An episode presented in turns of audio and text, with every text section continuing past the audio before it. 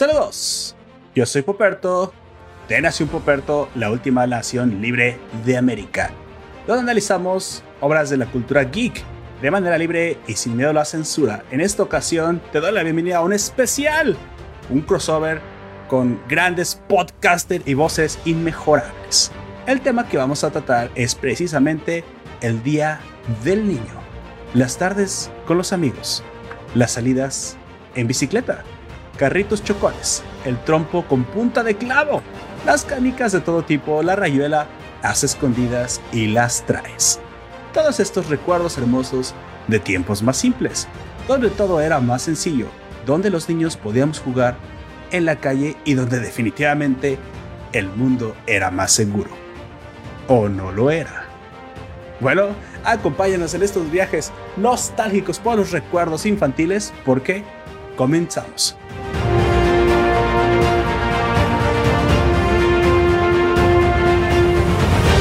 Bueno gente, yo soy Puperto y voy a ser tu anfitrión a lo largo de este podcast y en esta ocasión me van a acompañar dos coanfitriones, eh, voces que ustedes ya conocen de podcast, que también ya conocen, que voy a presentar en este momento. ¿Sale? Por favor, en orden alfabético, tú primero, el que comienza con A, diles quién eres, de dónde vienes y cuál es el podcast del cual nos acompañas. ¿Y a mí? bueno, sí, hola, hola, hola, hola, felicidades. Tal vez es Adrián, no sé. Adrián. Sí, o Allen. No sé, aquí es un poco confuso. es, todo confuso acá, oiga. No, muchas gracias. Yo tengo todos los nombres, así que alguno debe comenzar con A. Así que muchas gracias por la invitación, don Roberto. Yo soy Al Allen Marcels, Cami para los amigos, Cami Sama para todos los demás del podcast de Life Nuevo. Eh, tengo un montón de otros nombres más, usted búsquele, y alguno le va a cantar, así póngale. Eh, estamos aquí para hablar del Día del Niño. Yo nunca fui niño y no nací viejo, ya no sé exactamente por qué estoy aquí, pero ya está que estamos aquí, vamos a rulear. Un saludo a dos Juan José que nos saluda dice, hola chavos, nos dice en el chat. Ah, ya nos encontró perfecto. También nos va a acompañar, ustedes ya lo conocen, el hombre de la voz sexy, el hombre de la voz misteriosa, el que porque todas las chicas de el Politécnico eh, mueren. No lo sé. Preséntate, caballero. ¿Qué pedo, caballeros? ¿Cómo estamos? Encripta la voz. Para que la conozca. No, mira, ya compartí el enlace justamente en la zona fronteriza por si le quieren entrar. Y saludos, bienvenidos a todos a una nueva emisión de Nación Poperto, esta vez acompañados por mí, Said, en mi ocasión, en este podcast. Espero que la pasen increíble y pues Life Anime, estás aquí justamente para quejarte como de todo lo que te acabas a tu edad de los chicles que eran demasiado chiclosos y los dulces que eran demasiado dulces. Dulzosos. bueno, es, entonces a darle. Como estamos otra vez desde hace tiempo que no nos reuníamos. La última vez fue el especial de fin de año. A esto que yo le llamo especiales de Nación Fronteriza Bo. Si es que y de hecho es hasta es, es hasta eh, ¿cómo se hace? ¿Cómo se dice? ¿Cómo se dice cuando algo suena bien? Eso es eh, cacofónico. No sé, bueno, suena bastante bien. Como los borbotones. Lo dices una vez, suena gracioso y cada vez menos. Cada vez menos. Los borbotones. Al borbotón. Oye, hoy no estamos aquí para reseñar nada. Hoy no estamos aquí para, para trabajo. Bueno, nunca es trabajo. Creo que el podcast están de acuerdo todos los que nos están acompañando en este momento, que se hace con mucho gusto y de hecho con, uno, uno se divierte haciendo esto, si no de otra manera no estaríamos haciendo esto porque pues eh, estamos de acuerdo que es una es, un tipo de arte que se hace por amor, ¿no? Es un tipo de, trabajo que se hace precisamente para querer estar por despecho, hacen También puede ser por despecho, sí, o por o por lástima. El sexo, el sexo por lástima es muy bueno, así es también. Pero bueno. No lo sé. Después de un rato empiezas a decir, ah, qué mierda hice con mi vida. O sea, después de que pasan esos tres segundos de orgasmo, dices, verga, la cagué. Sí, bueno, pero si no hubiera sido por esa gorrita desesperada, no hubieras perdido tu virginidad. Así que, pues bueno, también algo le tenemos que agradecer. En mi caso no fue así, pero gracias. no, sé si tomar ese consejo. no, bueno, obviamente es para los que están desesperados, chicos. Bueno, les voy a decir un secreto de la vida. Los gorditas siempre son más jaladoras. Nada más que, pues bueno, después les va a dar una resaca moral. Muy, muy, muy cabrona. Me han contado, me han contado. A mí no me sucedió. Claro, claro. Gracias a, gracias a gracias al alcohol, creo que no me sucedió. Bendita cerveza. ¿Y por qué tienes ese podcast llamado Resacas Morales Resacas Morales. Es precisamente un otro personaje que he creado donde sale mi, mi yo más oscuro. Pero bueno, en esta ocasión no, en esta ocasión es el, el yo más, más sincero. Sí, también, porque a veces cuando creamos un personaje también no solamente es, es como brosos, a veces no es para contar mentiras, es como para disfrazar la verdad. Verdades que de otra manera son a veces incómodo de escuchar. Y pues bueno, hoy no estamos en ese, en ese lúgubre tono, hoy estamos en un tono más alegre, pero también al mismo tiempo más nostálgico, más melancólico, que fue precisamente aquella pues lejana infancia para muchos de nosotros, para Said, aunque es el más joven de nosotros, asumo, de todos modos ya también está un poco más lejana. Este, y pues bueno, creo que el, el, haber sido, haber sido niño en México o en Hispanoamérica, en el caso de Allen, Bolivia, no Son sé. ritmos como están escuchando de fondo. Disculpen, que cierro la no, no pasa nada, entiendo, entiendo. El olor a niño. Exactamente, o sea, está poniendo el soundtrack, no se preocupen, no son los niños gritando en el sótano de Sight. En el sótano. sáquenos. Sospechosas. Sáquenos. no es broma. Bueno, como estaba diciendo, precisamente eh, nosotros fuimos entrenados para vivir una vida más hardcore. Estarán de acuerdo conmigo que la niñez en Hispanoamérica pues no fue fácil, pero bueno, eran otros tiempos. No estamos aquí para hacer un, trío de vejetes diciendo, ah, es que los niños ahora no saben lo que es. Aunque un poco cierto es eso, sí, pero también es para recordar cosas que a lo mejor nos hacían felices en momentos más simples que hoy simplemente hemos perdido de vista, ¿no? Dicen que uno nunca deja de ser niño, nunca, no, nunca abandona la infancia, simplemente ya no tiene tiempo para dedicarse a sus hobbies, ya no tiene tiempo para escarse sus gustos. Y pues bueno, para eso estamos aquí, estamos aquí para compartir un poco más en este especial del niño, donde precisamente vamos pasando directamente a la acción, vamos pasando directamente al tema. Y lo que hoy quería proponerles, caballeros, es precisamente que compartamos de nuestras infancias aquellas cosas que pensamos que fueron únicas. Dicen los grandes expertos de la mente que uno no recuerda lo bueno. Entonces suele, suele ser eh, bastante inútil para la supervivencia recordar alegrías. El cerebro está entrenado para recordar tragedias. Claro, bueno, es, eh, es mucho mejor recordar dónde estaba la coa de león. Eso está, eso es seguro. sí, ah, bueno. según, según Wasabi, según eh, Wasabi de Jean Reno del 2001, al final solamente los buenos momentos quedan. Y ese es un pensamiento bastante sabio, pero también de muy de mucho de gente vieja, ¿no? póngale. Es bien quedan eh, momentos pero qué tan qué tan qué tan morboso tiene que ser uno para estarse recordando puras cosas feas. No, bueno, yo decía precisamente que la mente suele, suele recordar eh, momentos más impactantes. De hecho, no tienen que ser completamente tristes, pero sí puede ser cuando eh, tal vez corrimos peligro, ¿no? Muchos de nosotros a lo mejor no recuerda ya muy bien el nombre de su primera mascota o el, o el rostro del animal, pero muy probablemente sí recuerdas la primera vez que te metió una corretiza un perro. Y a eso me refiero, solemos oh, recordar cosas más impactantes, ¿no? Esa es, esa es la magia del cerebro las cosas útiles que nos interesan precisamente para la supervivencia, pero hoy en el mundo moderno se ha traducido a recordar cosas que nos dejan huella. Y precisamente en ese tenor me encantaría comenzar con ustedes con la pregunta, este, ahora vamos al revés, esto es de abajo para arriba, de arriba para abajo. Ahora, caballeros, side, que comience de forma inversa. Por favor, cuéntanos, vamos directamente con, con la carnita. Cuéntanos eh, tu infancia. Mira, el celular también quiere saber. de tu infancia. A ver, y tal vez un, un evento que tú recuerdes que haya quedado no, no simplemente grabado, quemado, tatuado, si es posible, en tu mente. Veamos, Nación Poperto.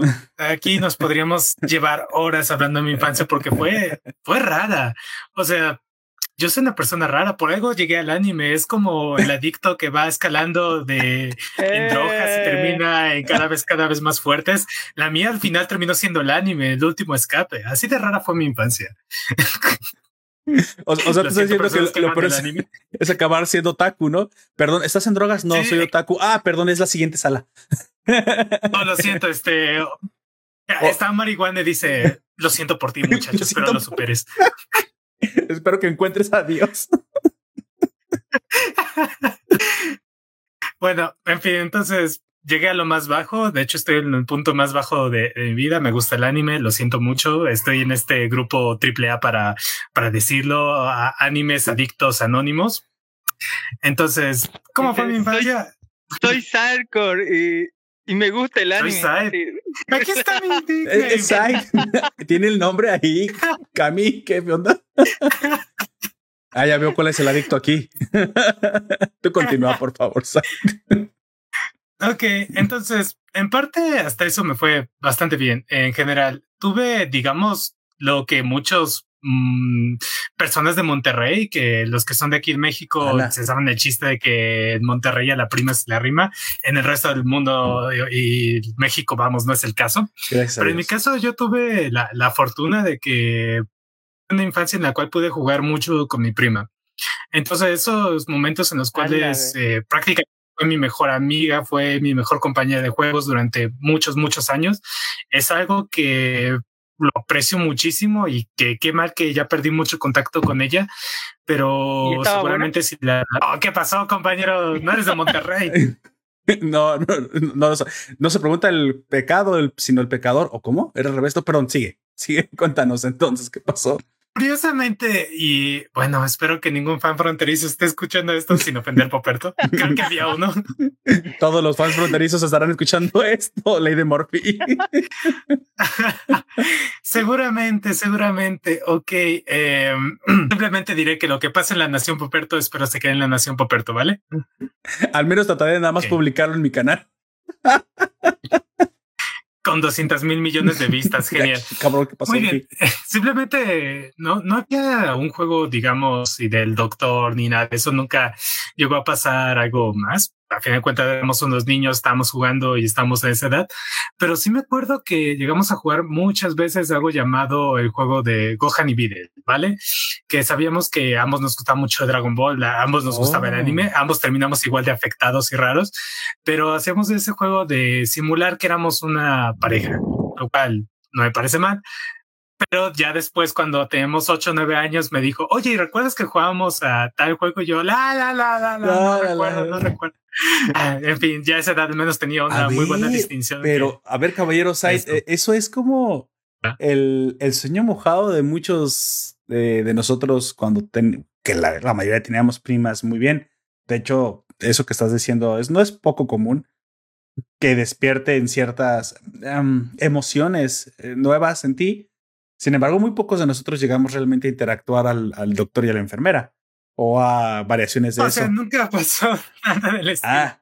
Eh, para mi suerte, simplemente simulábamos que era que éramos una pareja, pero una pareja más al estilo romántico, pero esa al estilo de que aquellos que se pajean con el hentai tipo de hermanas menores o tal, es porque nunca han tenido una hermana menor para decir, güey, esto me da más asco que cualquier otra cosa. Tienes razón.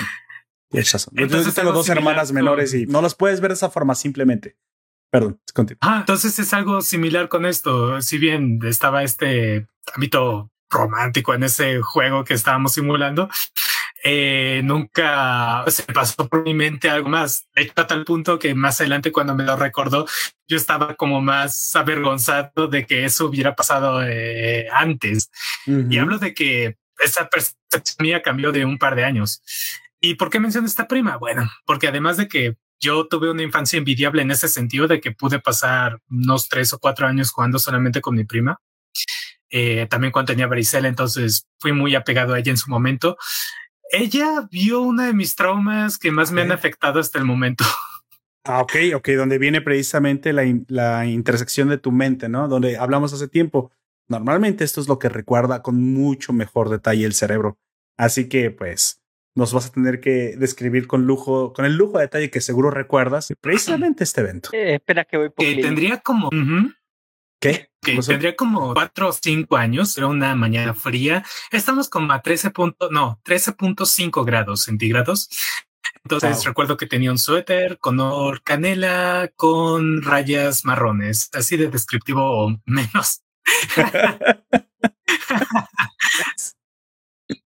separadas por 5 centímetros entre ellas. Ah, bueno, sí, es muy, no, muy específico. 5.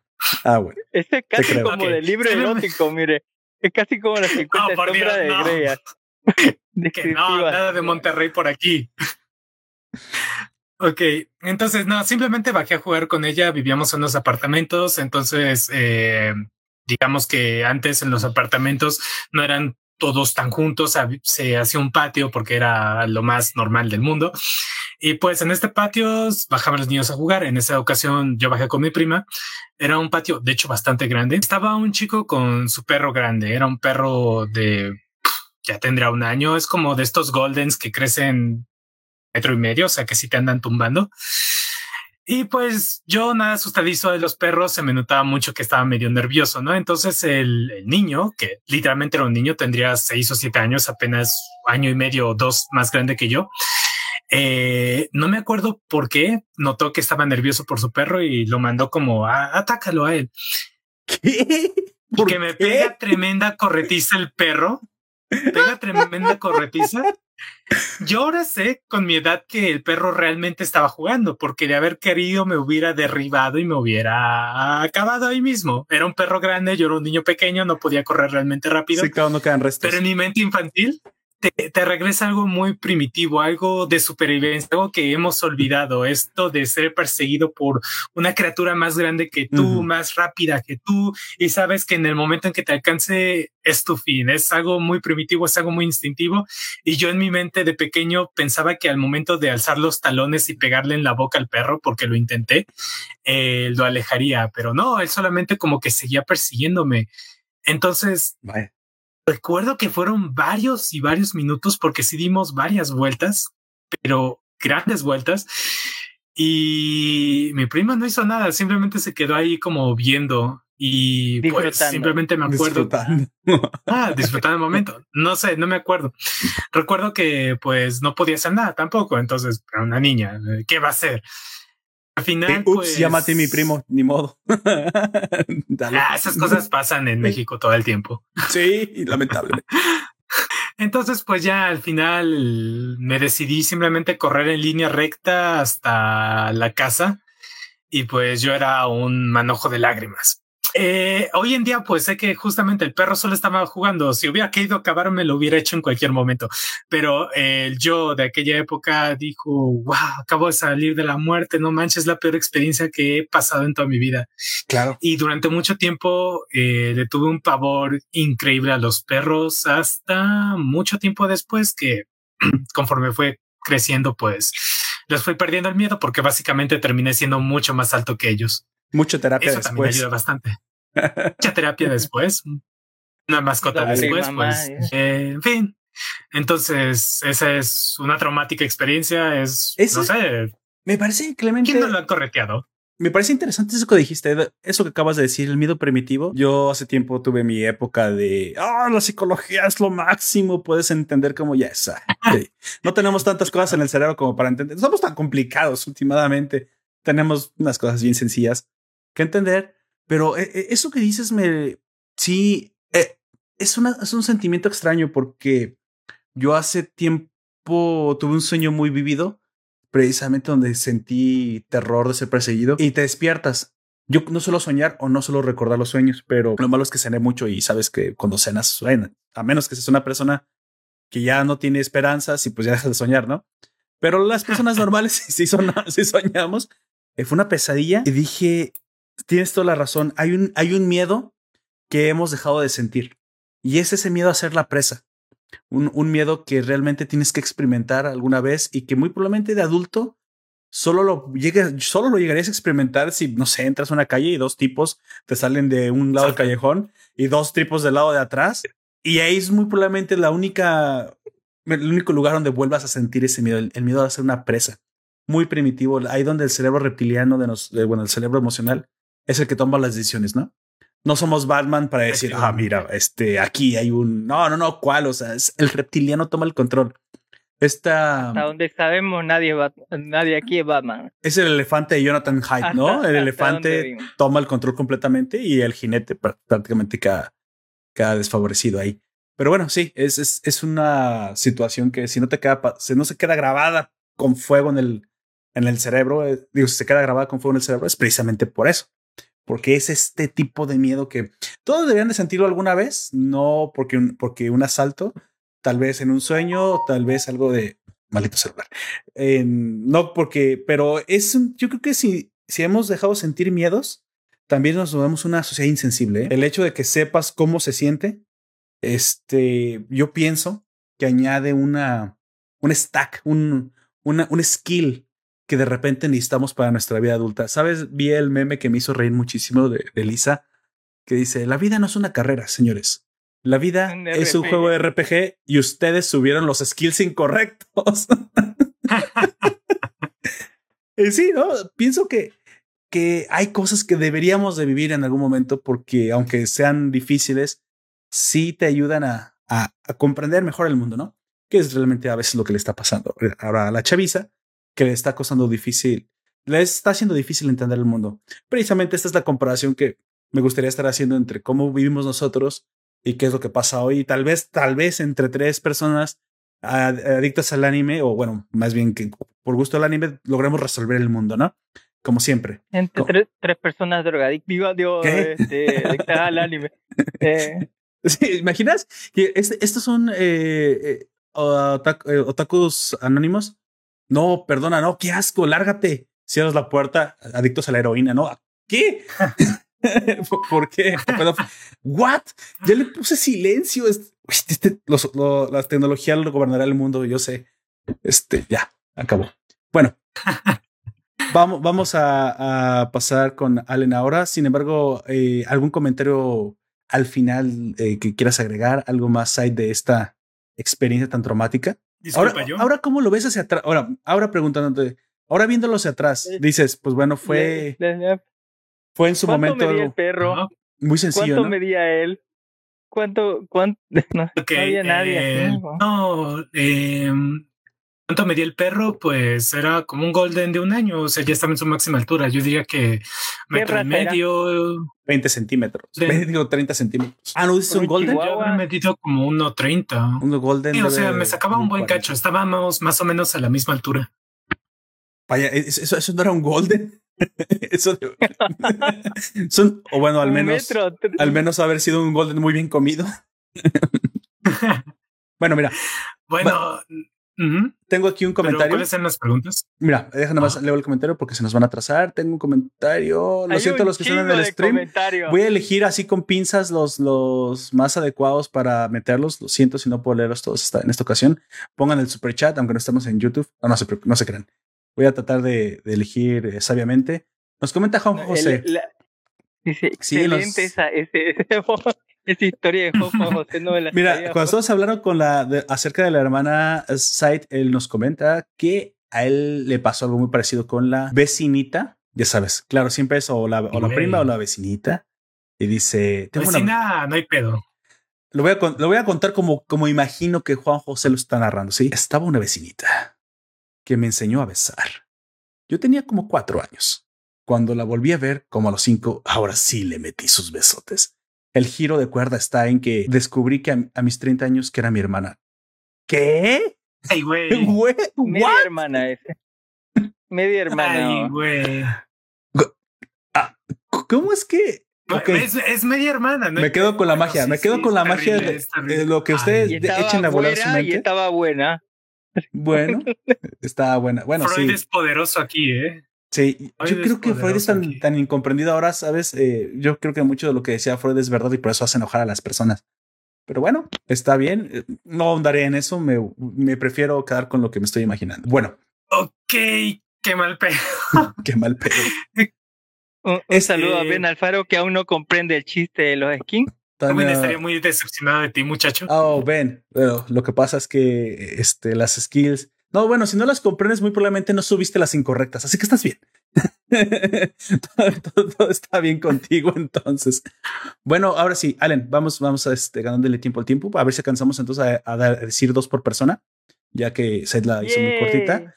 Por favor, este, a ti, una cosa que de chico te ha impactado, que te haya sucedido muy al estilo de lo que comentó Said, si quieres. Yay, saludos. Yo soy Allen Master. Otra vez voy a reunir. Saludos. Eh, antes, yo soy Allen, así. y veo anime. Qué vergüenza. En fin, eh, tres cosas antes, mire, de hablarle. Eh, a los que están viendo esto por Facebook, eh, Live Anime Bo, se escribe todo junto, así no, no con espacio entre medio.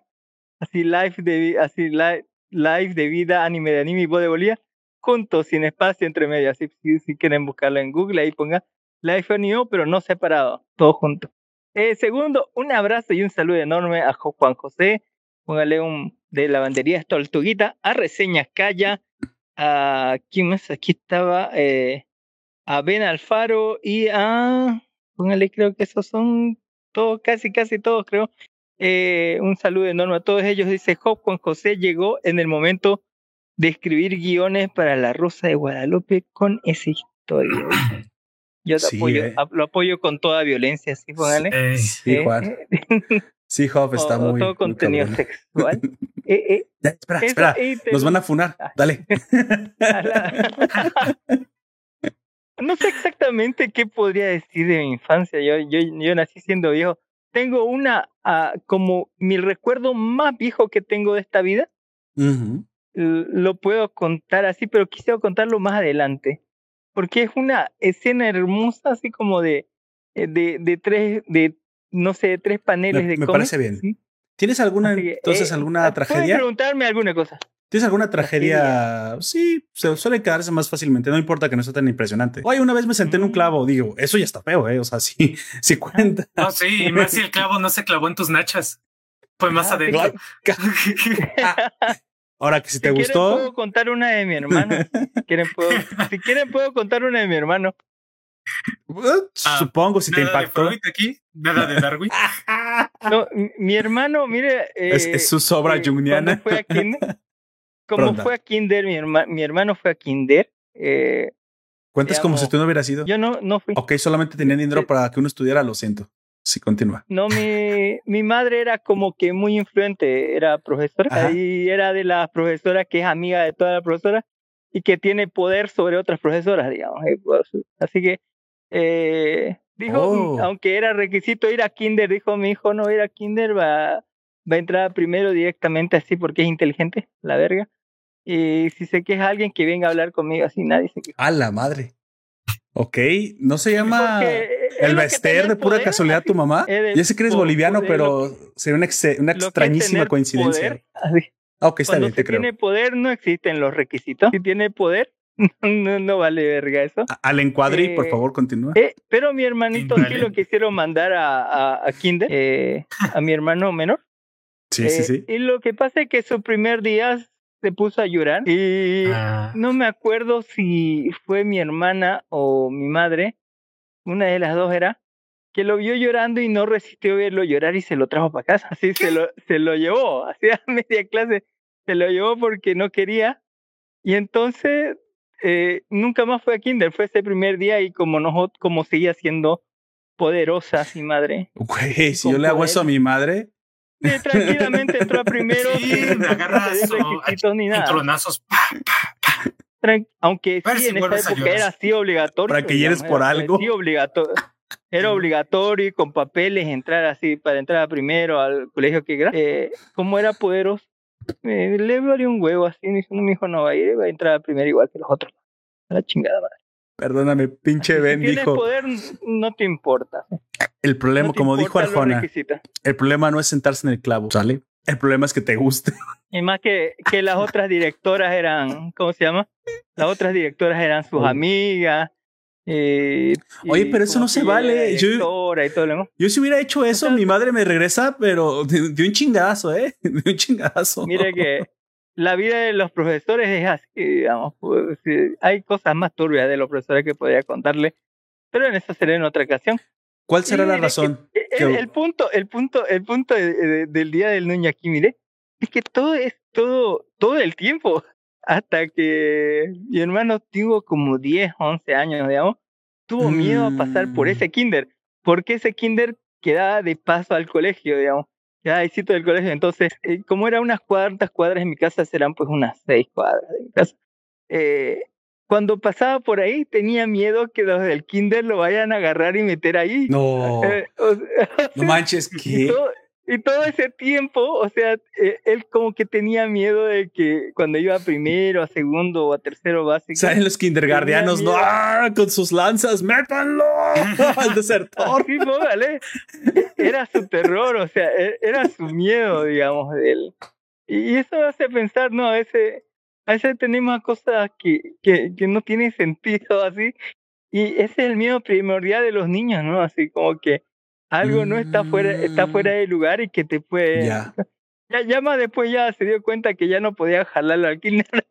o como Ludovico Peluche tal vez lo iban a meter, digamos, a terminar su, uh, su servilletera payaso, así póngale, eh, lámpara.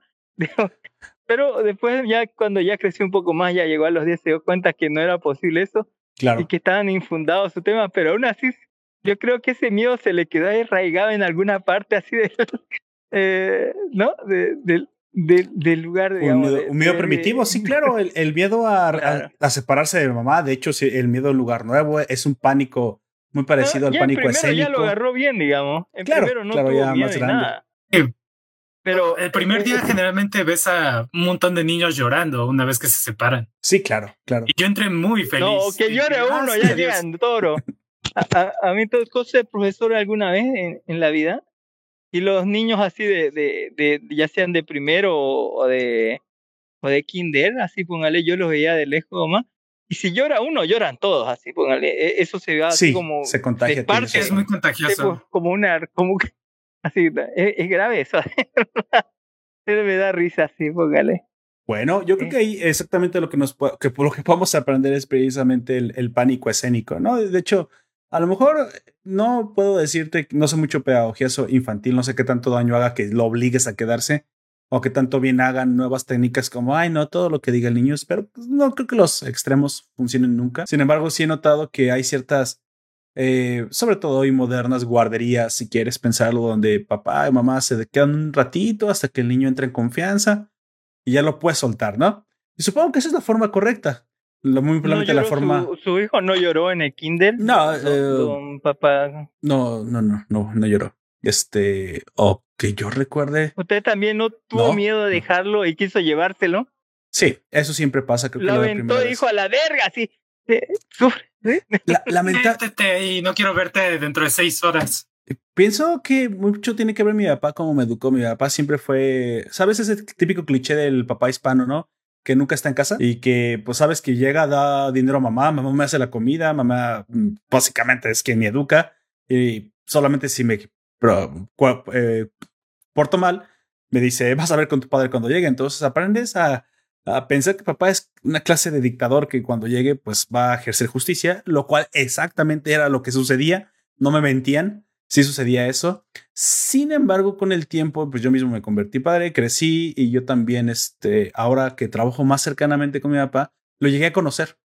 Lo llegué a conocer y entendí, entendí sus fallos, entendí sus, sombras, entendí su Freud interno y dije, ah, ok, papá mucho hacía con todo el desmadre que existía en aquel entonces. Creo que hizo bien, tampoco es que fuera exageradamente injusto.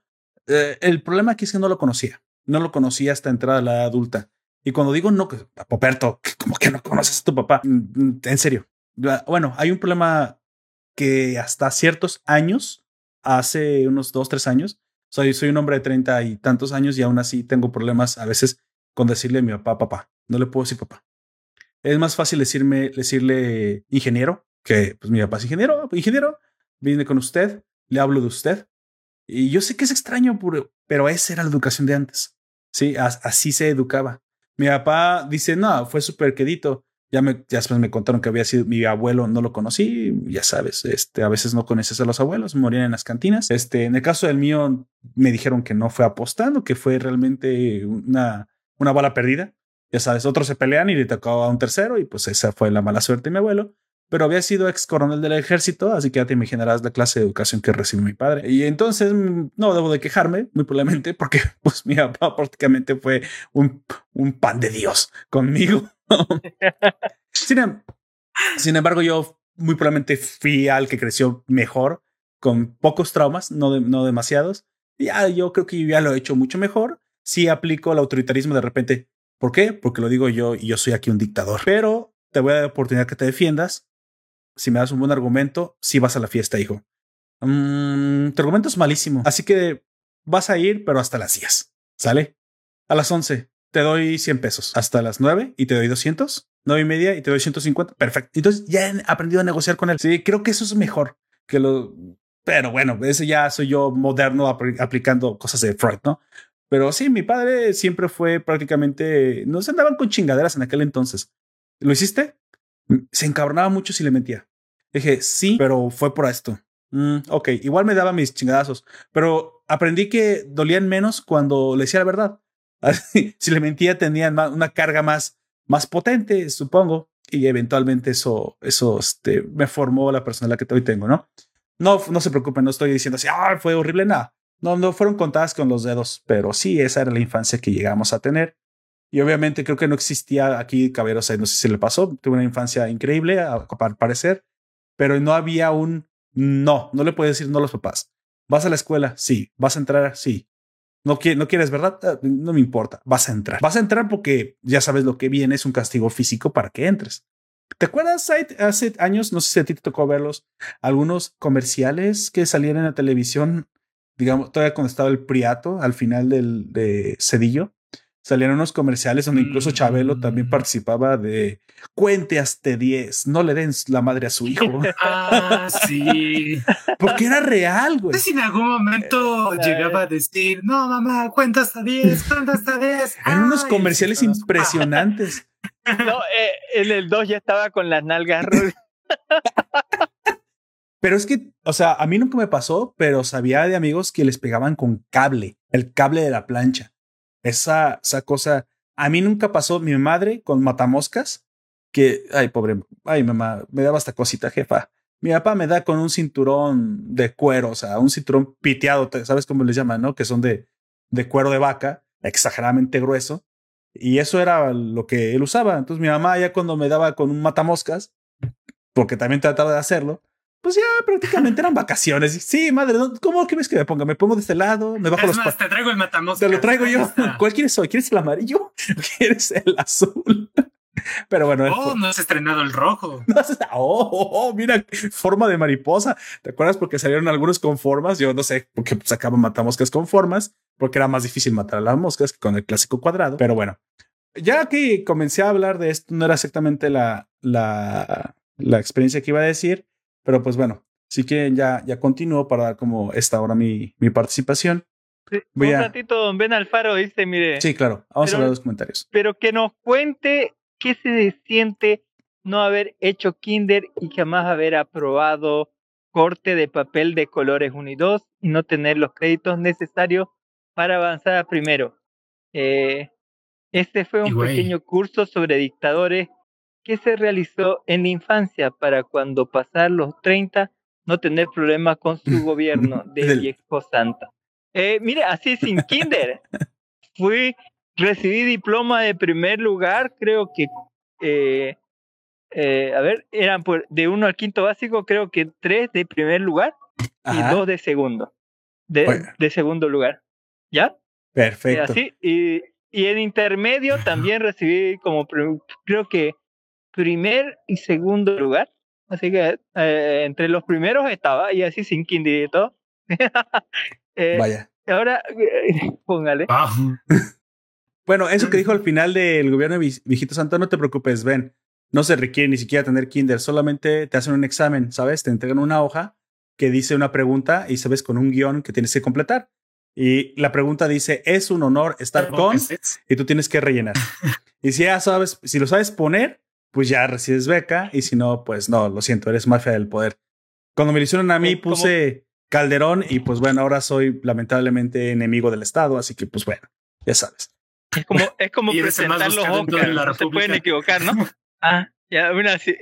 Es como presentar los Oscars, no se pueden equivocar y aún así se equivocan. Y aún así se equivocan.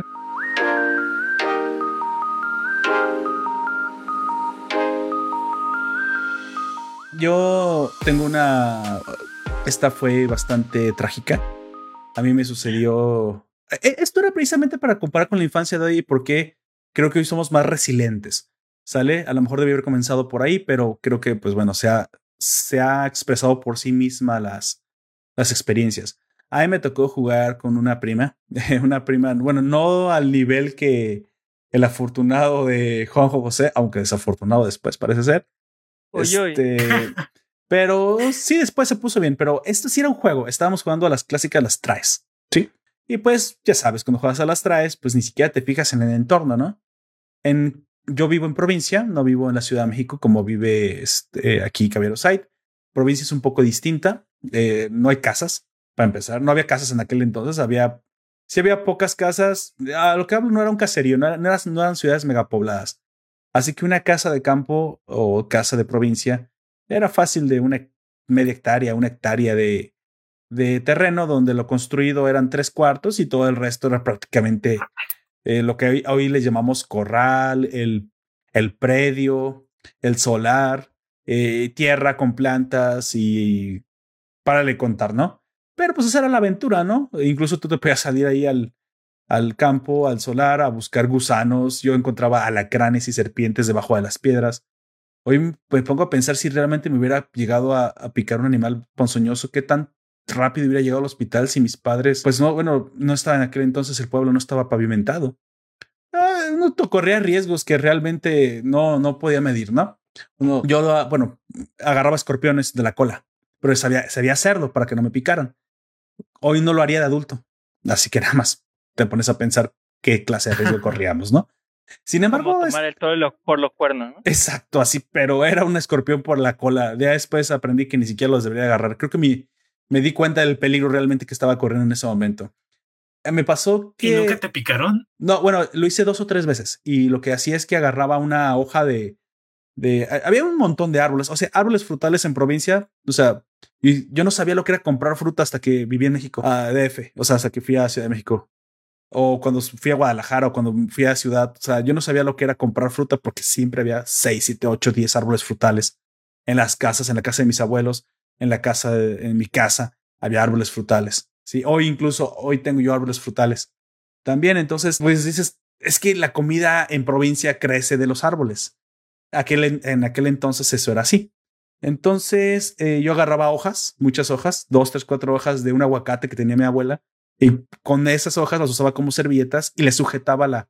Primero lo toreaba, le picaba, ya se levantaba la cola y en cuanto levantaba la cola con la, con la mano que tenía las hojas, sostenía fuerte el aguijón. Entonces él se hacía para arriba, pero las pinzas no hacen nada. Sí, él me hacía cosquillitas con sus patitas en mis manos, pero pues ya el aguijón estaba sostenido con cuatro o cinco hojas de como si fuera una servilleta, pues. Pero dije, ¿qué tal si se me hubiera soltado? ¿Qué tal si hubiera fallado el sujeto? Bueno, sujetaba avispas también, lograba sujetar. O sea, había cosas que no hacía que realmente corría riesgos si no se ponía a pensar. Maté varias serpientes. Hoy pienso que no eran serpientes venenosas, debían, haber sido culebras, culebras de agua, que no muerden. Víboras. No, no, no, las víboras sí tienen veneno.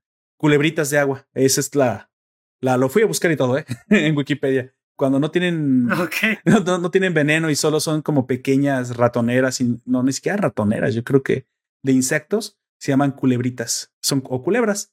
Las víboras ya son una subespecie de serpiente que sí tiene veneno. Y ya, bueno, ahí se empiezan a dividir crótalos y para qué te cuento, ¿no? Nunca me encontré una de cascabel, gracias a Dios, porque quién sabe qué hubiera pasado, ¿no? Pero no me pasó algo menos trágico.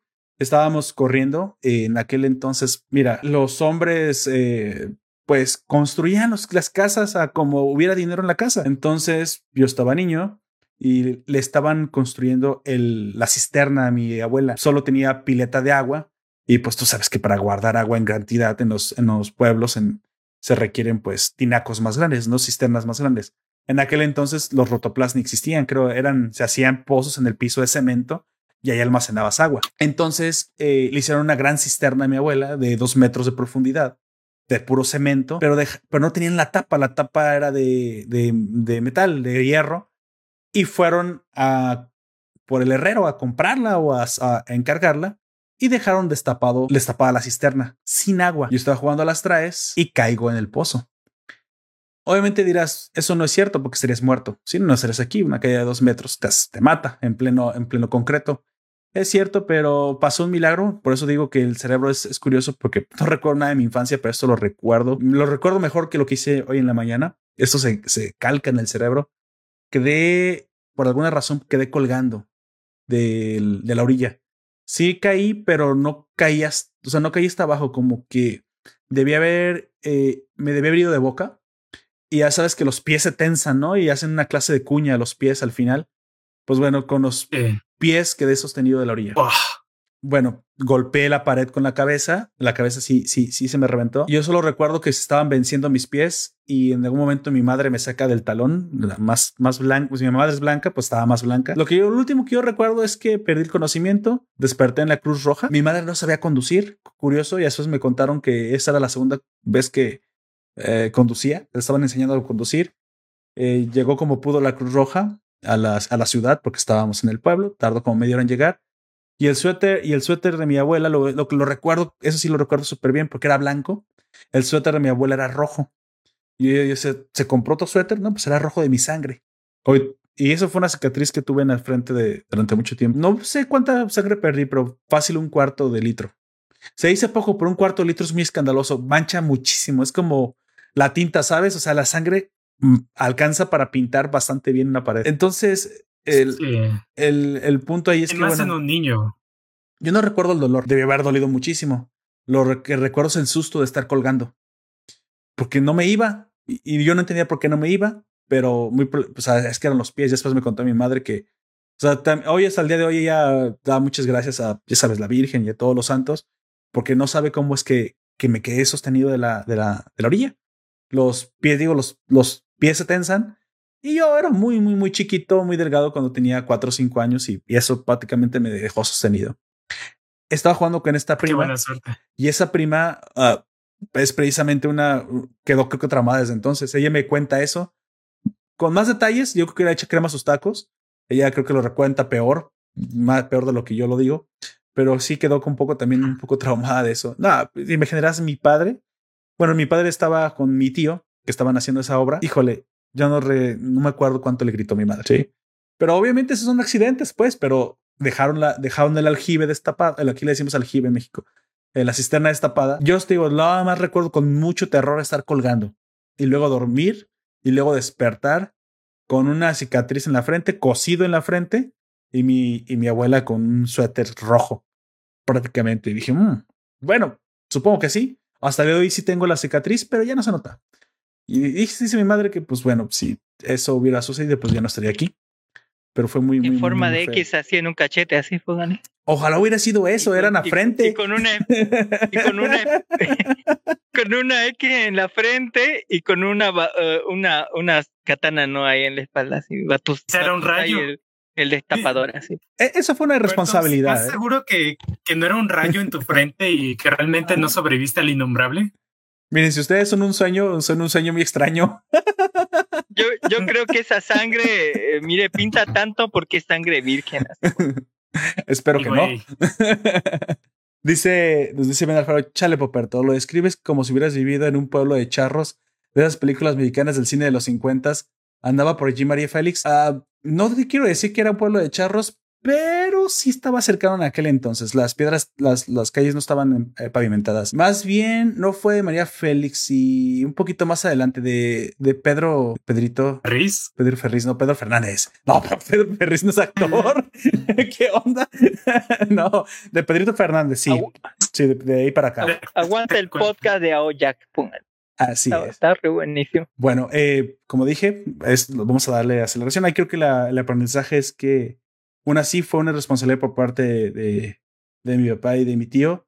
Sin embargo, a esos peligros estábamos expuestos en aquel entonces. Dices, hoy sería, pues, es rarísimo que esto sucediera. Los padres son súper protectores y este tipo de cosas hoy, uy, quiero pensar que ya no sucederían.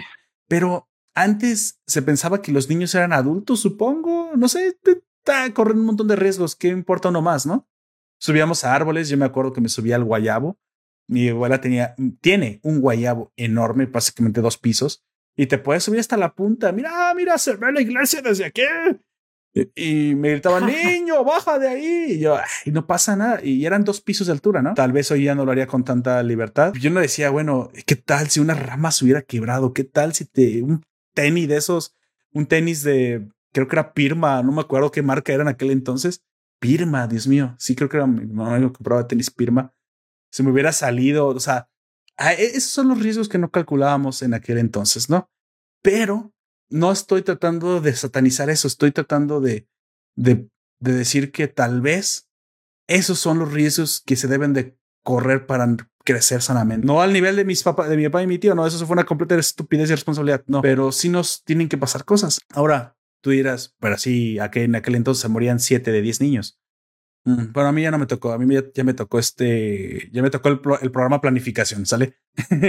ya mis papás ya planificaron, esa no fue su generación ni siquiera de ellos.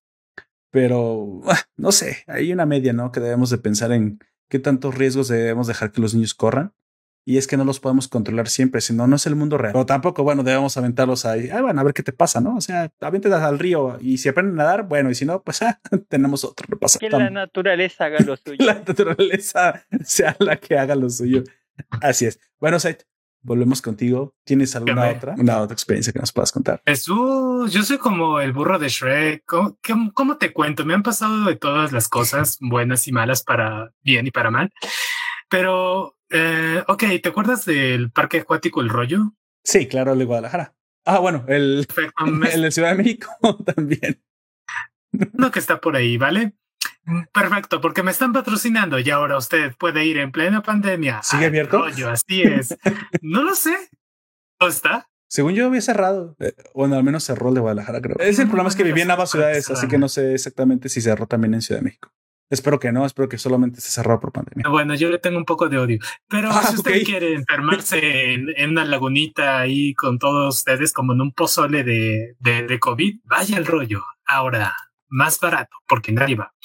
Este, vale, yo era un niño, pues en ese viaje que fuimos de vacaciones, porque fuimos toda la familia, lo cual fueron varias cosas, entre ellas que le cayó un rayo al camión en el cual íbamos de transporte. Fuimos toda la familia. What? No es cierto íbamos toda la familia, pues al rollo, a divertirnos y, y, la peor cosa es la que me pasó a mí justamente. Eh, no sé si alguna vez han ido ustedes o recuerdan esto del parque de olas o las olas artificiales. ¿Esta atracción a alguien le suena? Sí, alberca de olas. Sí. sí. sí, te has metido, ¿no, Poperto? Sí, no en la del rollo, en, otro lugar, pero sí me he metido a las albercas de olas, son horribles. Sí, son una cosa verdaderamente desastrosa. Eh, el punto y a lo que quiero ir es que ya me había subido en esta una vez y todo bastante bien, bastante normal. Eh, de hecho, apenas si se sintieron, pero en esta segunda ocasión lo hicieron muchísimo más fuerte en esta ocasión, a tal punto que recuerdo haberme dado una voltereta completa y quedar prácticamente sumergido. Imagínense qué tan abajo estaba que perdí por completo a mi madre y pues literalmente estaba escalando la pierna de un completo extraño. ¿Hiciera la pierna? Hiciera la pierna, por suerte, ¿no? no, este, incluso trataba de pellizcar a las personas a ver si me podían sacar. Y cuando por fin pensaba que ese era el fin del caballero Said, que finalmente sus días de, de otaku futuro y paria nini para la sociedad se habían acabado. Así es. Un hombre este, extiende su mano debajo del agua y me saca ah, del cuello imagínense como un gato así. ¿Qué es esto? ah, un niño. niño, qué, qué raro, sáquenlo de aquí. Entonces ya, no fuera por ese señor, literalmente yo no estaría aquí, caballeros. Vaya. Entonces, sí, le tengo bastante asco al rollo después de eso y solamente recuerdo que en esta como es playa que se simula eh, que está en la orilla, me fui arrastrando, tosiendo, que me sentía muy mal. Recuerdo que también estaba llorando por el miedo, lo más normal del mundo. Claro, claro. Y no, le cogí muchísimo asco, ya no me quise subir a nada, estaba, estaba en estado de shock. Eh, no quisiera describirlo así porque parece demasiado... Eh, Te entiendo perfectamente. Como tratar de estar dándole más importancia de lo que quizás era, pero para mí yo sí me sentía que ya me estaba yendo porque recuerdo muchas veces que me traté de subir Amanecía flotando unos segundos, respiraba una bocanada de aire y me volvió a hundir.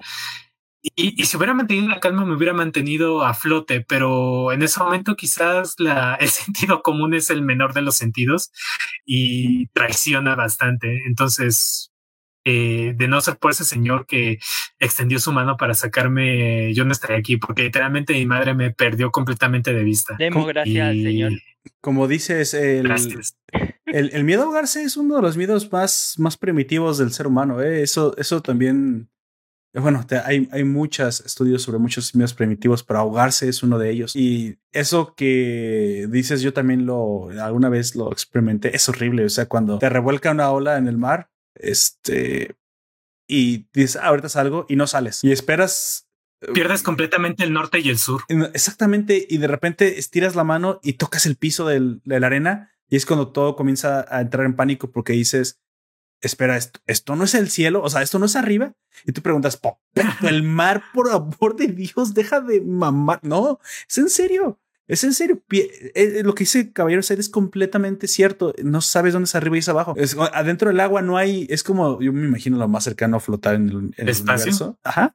No, no hay arriba y ni hay abajo. Eso es. A mí me pasó de adulto, pero dije, ah, pero me la pelas. Entonces, pues, si ese es el piso, inmediatamente este me puse las manos en el suelo, me di una voltereta campana y dije, ahorita salgo con dorso. Y dije, ah, mis clases bien pagadas, gracias a Dios.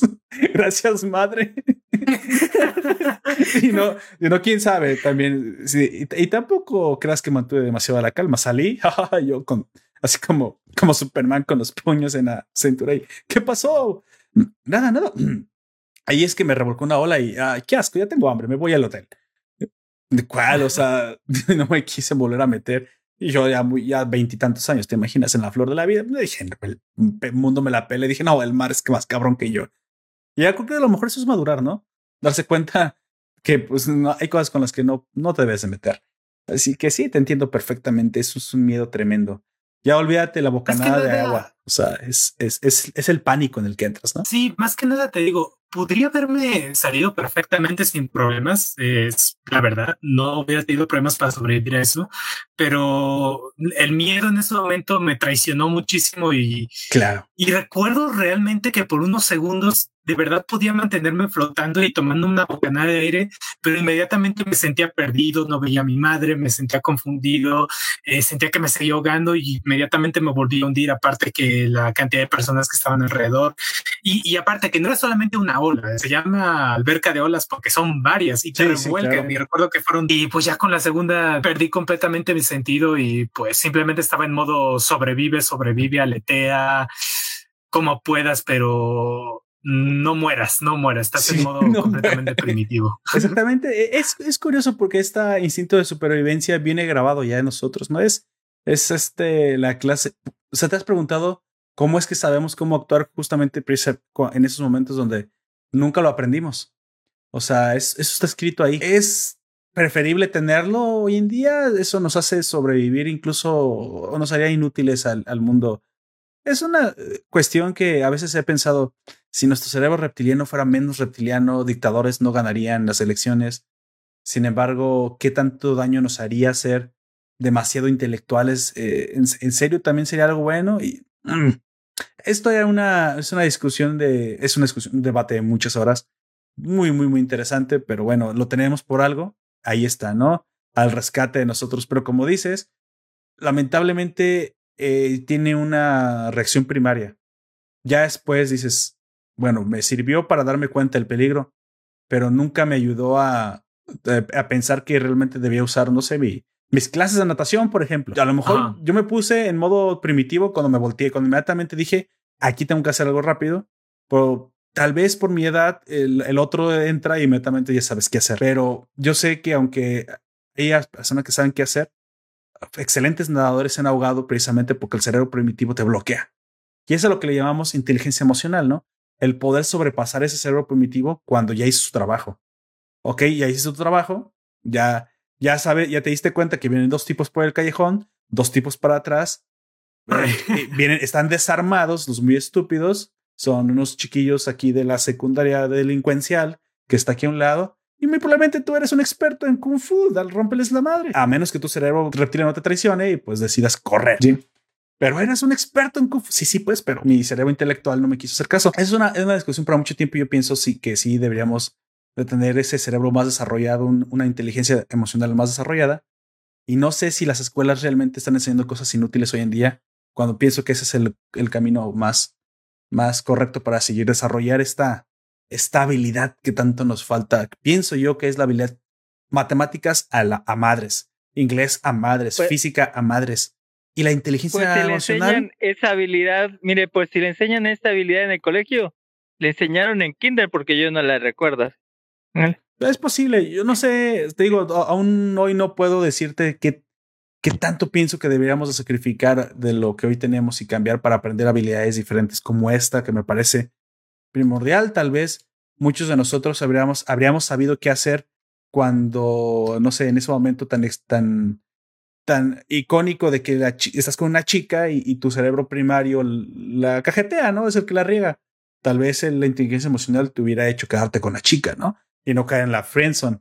Y sí, chicos, así como se los digo, muy probablemente su cerebro reptiliano es el que los dejan a friendzone y no el otro. El otro que es el intelectual, el otro que tiene que sacar su, su Casanova interno y pues se ve reemplazado por el otro que es más estúpido y más primitivo y solo quiere reproducirse, ¿no? y te hace ver cómo has esperado. Exactamente. Bueno, Allen, por favor, el, la que sigue, nos, nos dijiste que tenías una bonita. Te pido, por favor, que ahora nos compartas esa. No sé si, no sé si es bonita, pero mire como eh, el de la anterior historia del Kinder, podría sacar la enseñanza de que si, si tienes poder, ¿ya? si tienes poder e influencia, puedes saltarte los requisitos que querrás, ¿sí? Eh, en, esa, en esa materia donde, donde tenés poder e influencia, ¿no? Mm, podríamos sacar eso. Los comentarios. Sobre eh, todo si tenés las capacidades por encima de los requisitos que tiene. Claro, así eh, lo, nos decía don Ben Alfaro. Dice. Sí, léelo, por favor, Allen, está bien. Yay, don Ben Alfaro nos dice, chicos de Facebook me acaba de censurar por el comentario de Chabelo. Yo sé que. no te metas con Chabelo, dice Facebook. Yo sé que Poperto casi se ahoga y se desangra como en el capítulo final de María de todos los ángeles. Ah, qué buena, qué buena, qué buena telenovela. ¿Por qué mire esas cosas, ven? Por Dios, ya me cae. Eh, eh, ah, es divertida. Es Muy más importante, pero es más importante que Chabelo está detrás de Facebook también. Eh, soñar con otaku, eso sí es enfermo, enfermo, así. Eh, Estoy de acuerdo con este muchacho. Eh, Llena de orgullo. También hay accidentes y muertes de menores hoy en día. Tampoco, tampoco, dos veces tampoco, tampoco, tampoco. Ah, eh, resulta que por resulta que por una cuestión psicológica con S me pone psicológica tiene una P antes Ah, Dios. Esas viejas rencillas vuelven a mí. Bueno, para. Psicológica. Hay que terminar. Una P, tiene una P antes. Sí, ya, sé, ya sé, ya sé. Psicólogo, vamos, la mente no, la mente nos hace pensar que todo el tiempo fue todo el tiempo pasado fue mejor. Mm, sí, a veces, mire, eh, cuando uno es viejo, así, recuerda generalmente las cosas más buenas. ¿ah? O muy diferente al de ahora, y pocas cosas cambian realmente. No entendí eso muy bien. Don, como, Poperto, no a ver. Como último, ah, ahorita lo digo. Sí, lo que pasa es que ahorita lo descifro. Como último comentario de para avanzar, dice Juan José: Mi primo fue a una alberca pública al brincar habiendo el hambre tensado. ¿Qué? Eh, ¿Qué hacía ahí? Ah, pues mira, él tiene la misma pregunta que yo. No lo sé. Pegó con el cable con su cara y su pierna. Pues que se aventó un calabado. ¿Qué, qué pasó ahí? Pobre, pobre se veía muy mal, tiene como dos años. Vaya, ay, güey, qué dolor. Se dio un brazo. Pues, ahora sí, eh, por favor, eh, Life Animal, continúa con tu experiencia. De los recuerdos más antiguos eh, que tengo, mire, de los primeros recuerdos, eh, o sea, el recuerdo más antiguo que realmente recuerdo es, mire, aquí en la ciudad, en esta ciudad de Santa Cruz de la Sierra, hay una feria que se llama la Feria Internacional Expo Cruz de, Santa Cruz de la Sierra. Está como no sé cuántos años está, pero es la mejor feria, puede decirse. No sé si, si de, del país, ¿sí?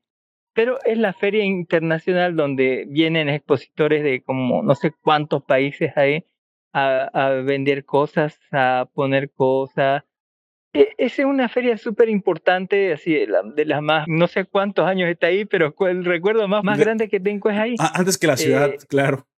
Eh, entonces, yo supongo que esa vez fuimos. mis recuerdos son tres en particular. A ver, a ver.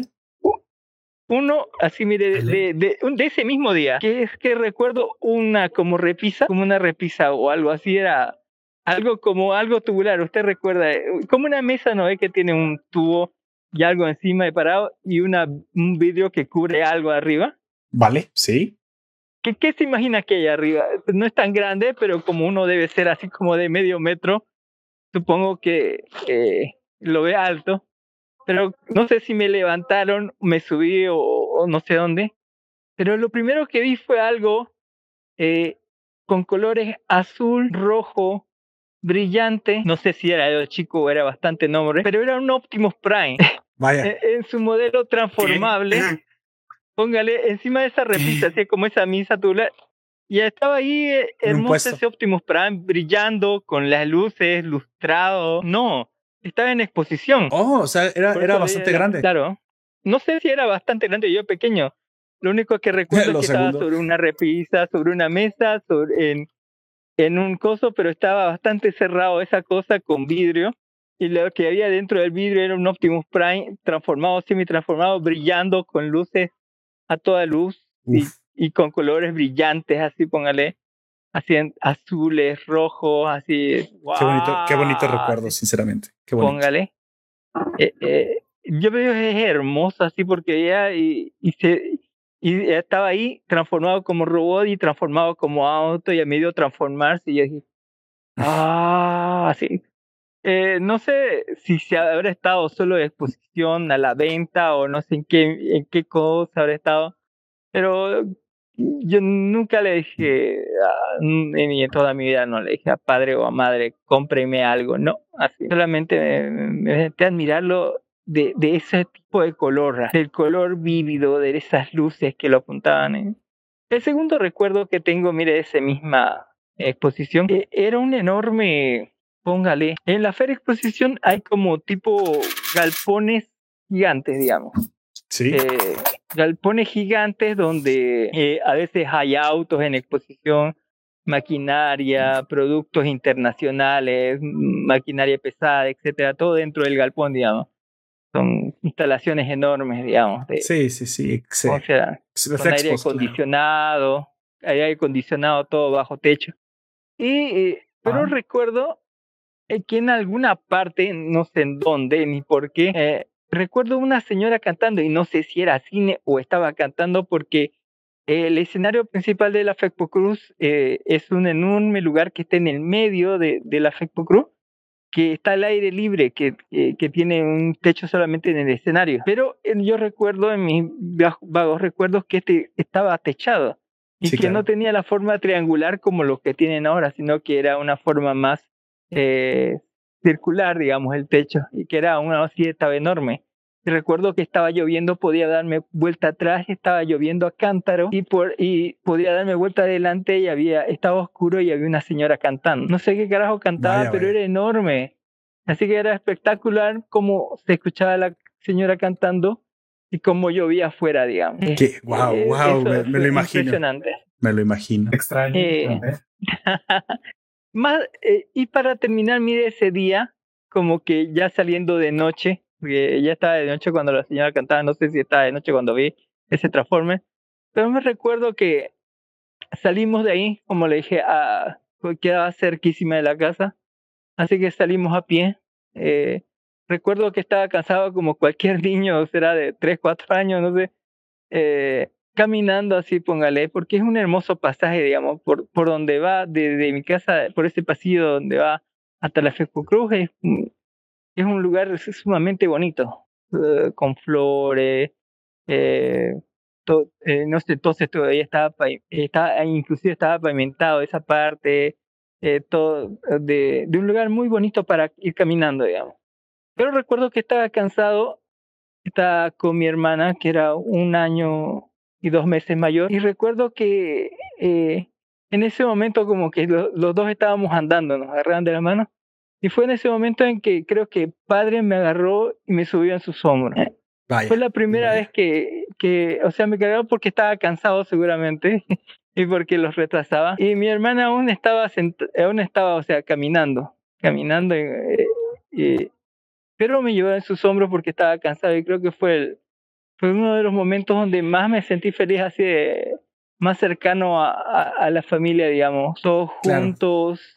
Y a mí llevado en la espalda eh, entre ese hermoso paisaje después de un bonito día. E, ese fue creo que el recuerdo más, más bonito y al final creo que ese recuerdo es el, eh, el final, al final eh, los mejores momentos quedan. Ese fue el primer recuerdo, así póngale, eh, que, que puedo recordar, el más antiguo por lo menos, de, por lo menos de, de aquí de, o sea, como familia feliz, así póngale, bonito. Antiguo, claro. Un Transformers, un, no sé si es cine, teatro o algo así. Una cantante. Y una escena familiar, así póngale.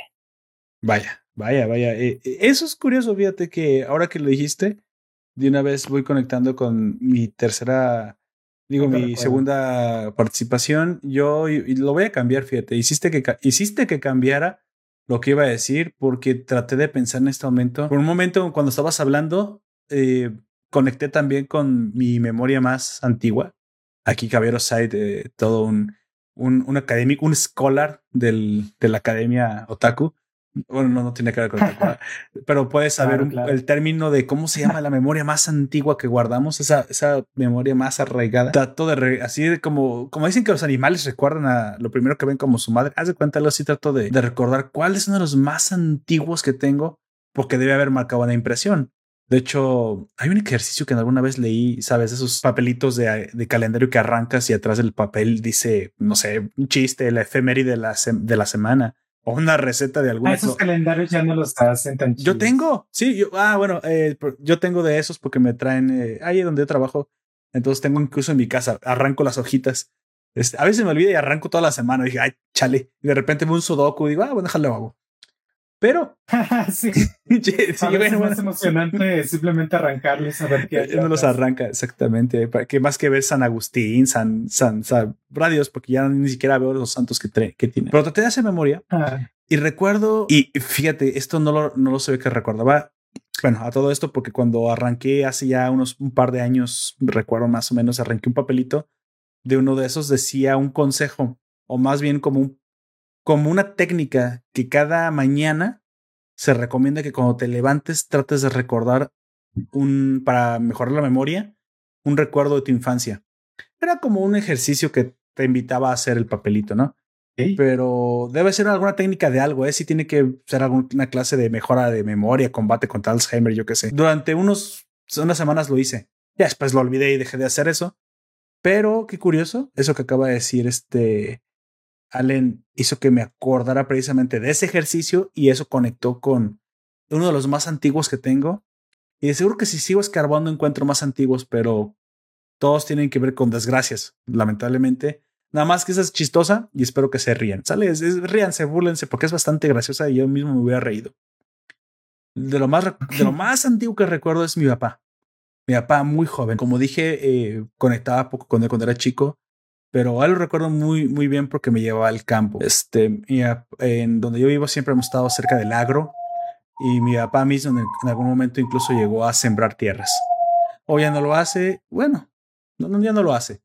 Pero estaba muy, muy pequeño. Te estoy hablando de cuatro años, cinco años, a lo mucho. Y recuerdo vagamente las cosas. O sea, voy a tratar de completar con, con, con suposiciones mías, ¿no?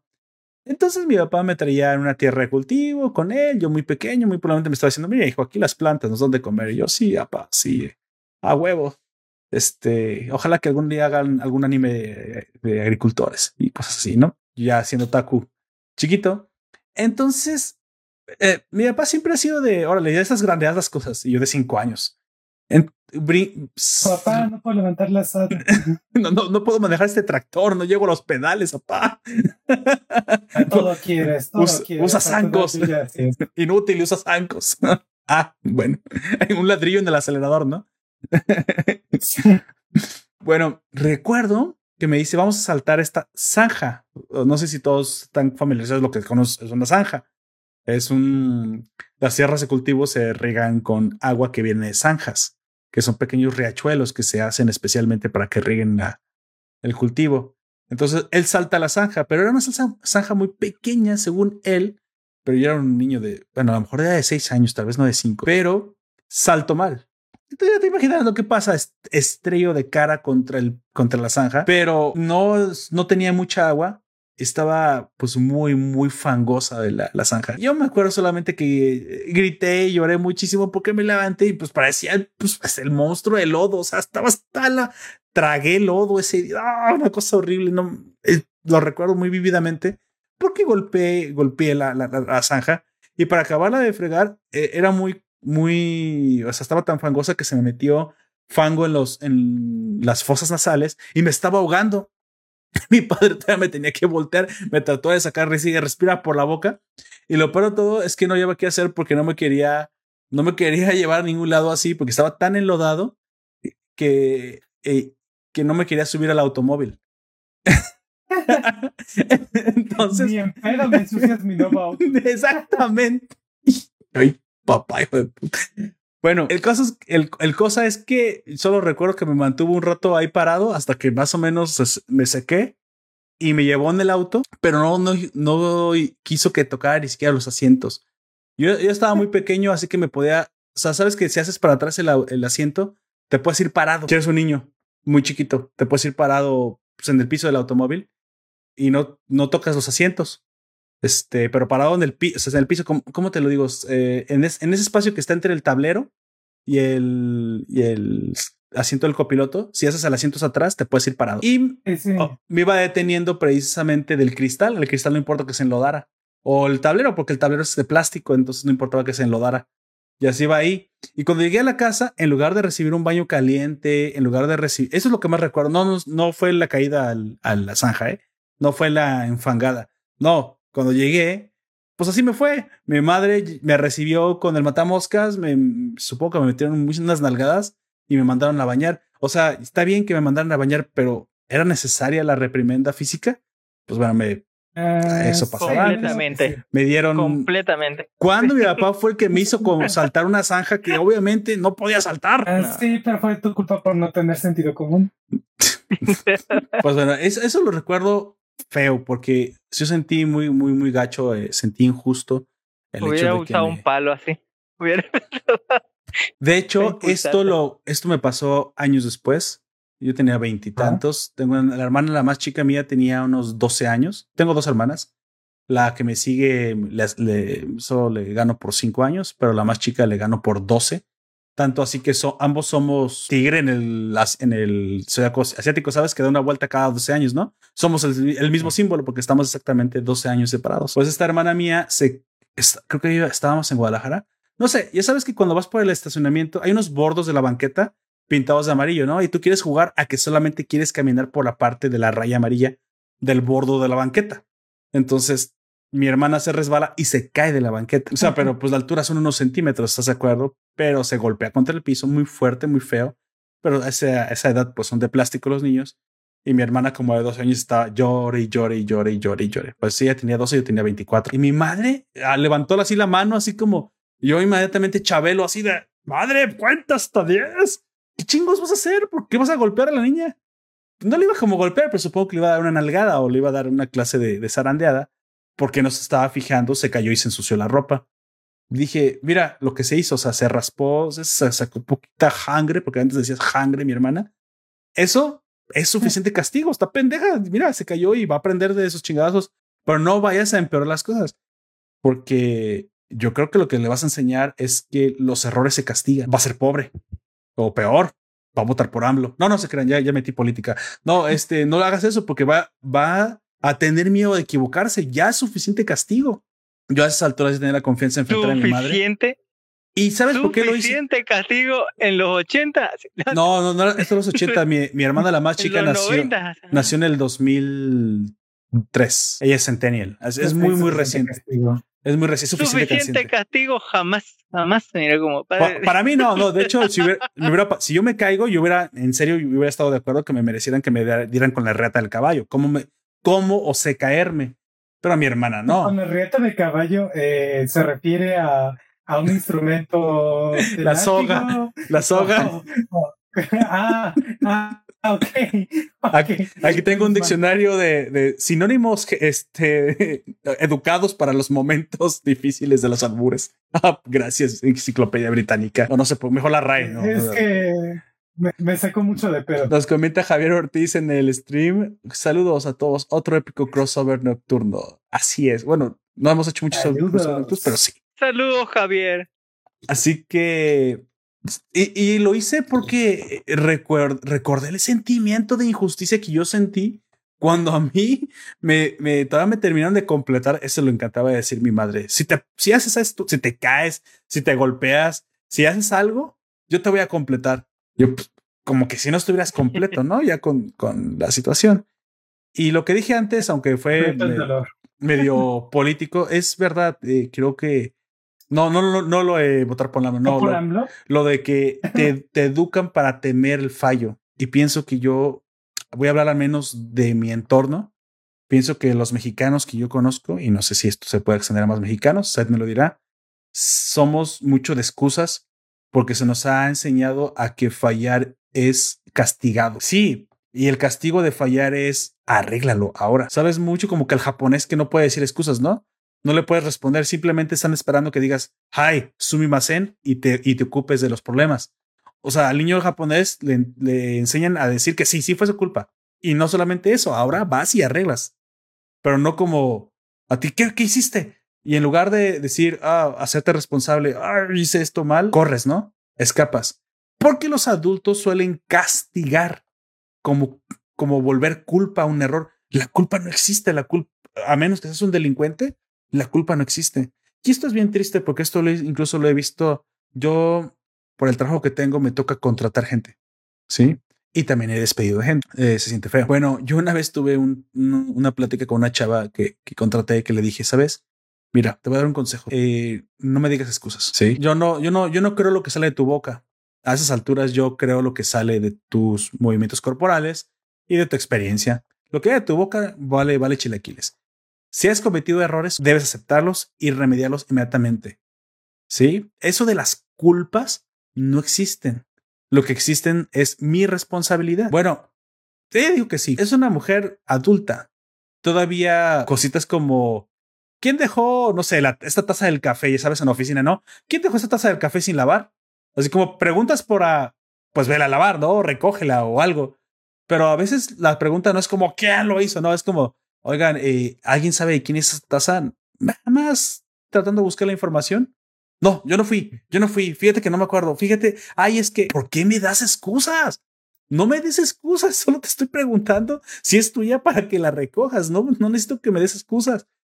No te preocupes, o sea, no, Hazlo. no- no vas a perder tu trabajo por, por, por, por dejar una taza del café sin lavar.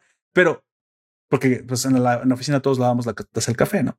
Bueno, a mí me la lavan porque soy el jefe, obviamente, pero este, lo curioso ahí es que, no, es último, no, yo también la lavo, yo doy el ejemplo. Este, me, me parece que es un mal que tenemos eh, y, y proviene precisamente de esta infancia, de cuando nos castigan por cometer errores.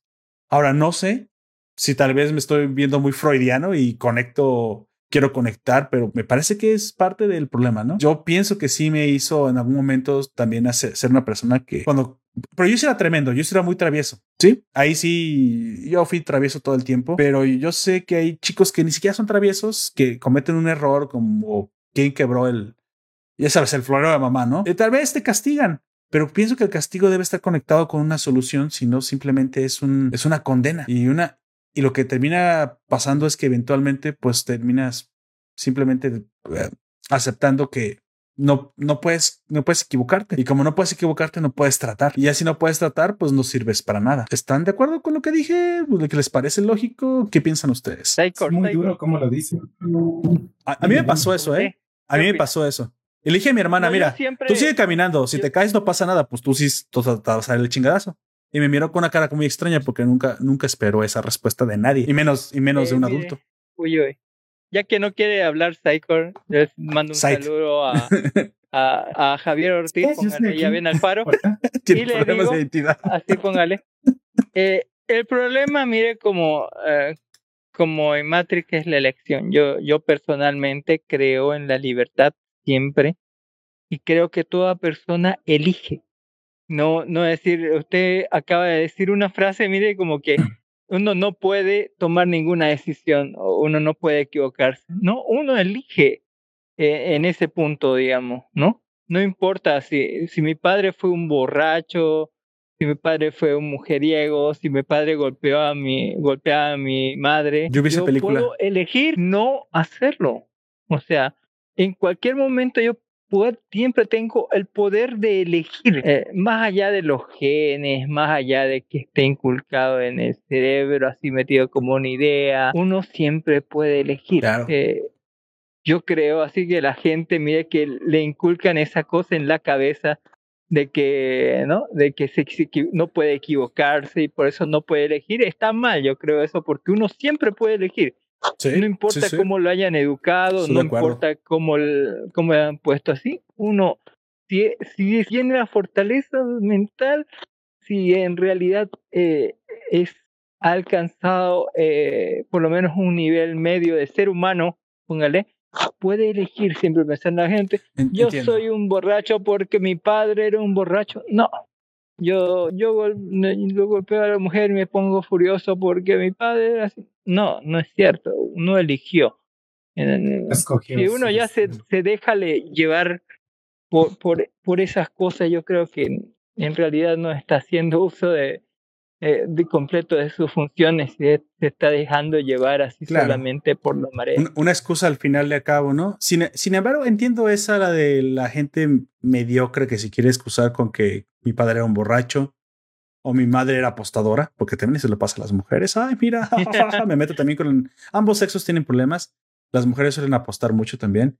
Sin embargo, eh, yo quiero atacar nada más un problema a la vez. Eh, es, un, es un universo y pienso más en el miedo, en el de las excusas, en el de no tanto como el excusarse con una costumbre que ya tienes, no, sino la incapacidad de adquirir nuevas o de atreverte a obtener nuevas, porque aunque no somos tontos, sé que tenemos en nuestras cabezas grandes ideas como seguro en algún momento Side y Cycle, oye, si iniciamos un podcast, güey, ah, no va a pegar, güey. ¿Sí? ¿Qué fue lo que cambió? Que sí dieron el paso, pero seguro que ese no va a pegar. Eh, espero que no, ¿eh? Pero pudo haber existido. y, y eso es culpa de, esa, de, ese momento en el que tú eres un niño infante completamente inocente y te castigan por un error. Pero los errores no se los errores no son, no son eh, pecados, o sea, a veces son pecados, supongo, y ya, pues, a ver cómo lo haces la penitencia, pero no son delitos. Exactamente. Oye, quebraste una ventana del vecino. Órale, hazte. Mira, si no te puedo hacer trabajar para el vecino, si no tiene, yo le pago. pero yo, yo que tú me pagues a mí. Sí, no, bueno, pones al niño, oye, mira, ahora tú me vas a pagar a mí, me vas a pagar a mí, te voy a pagar 10 pesos la hora. Eh, la ventana me costó 200, me debes 20 horas de trabajo y me barres todos los días el portal. No sé, de seguro que podemos encontrar una mejor forma que decirle, ah, ahorita vas a ver en la casa porque cuando haces eso, no hay solución. Le estás enseñando que no, y, no, y, tú, le, y tú le estás enseñando que tú como adulto eres tan pinche inútil que no tienes una solución para ofrecer. Entonces no te va a respetar porque eres incapaz de encontrar soluciones. ¿Cómo eres un adulto sin soluciones? Y te ves al espejo y dices, verga, tengo cuántas me fueron tres décadas de vida y no tengo soluciones y tengo las mismas excusas para el jefe y tengo las mismas excusas para la esposa y tengo las mismas excusas para X, X y Y. No, no o sea, yo sé que fui muy duro, pero me, me, me, enoja el hecho de que sí, sé que tenemos esos traumas. Y como dijo Allen, a veces es excusa, pero a veces no. También me voy a poner de su lado, también voy a ser el abogado del diablo. A veces no, yo sé que es difícil, porque existe ese. A ver, de una vez, ya hice la pregunta, Said, ¿cómo superaron ese de miedo de, ay, güey, iniciar un podcast, hablar al público, ¿estás tú de acuerdo? No. ¿Y ¿Cómo es que ese paso, paso cambió a ya lo hicimos la primera vez. ¿Qué fue lo que pasó? Me interesa saber. Oye,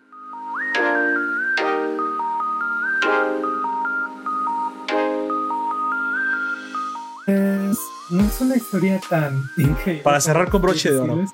Cuéntame. Estaba ebrio.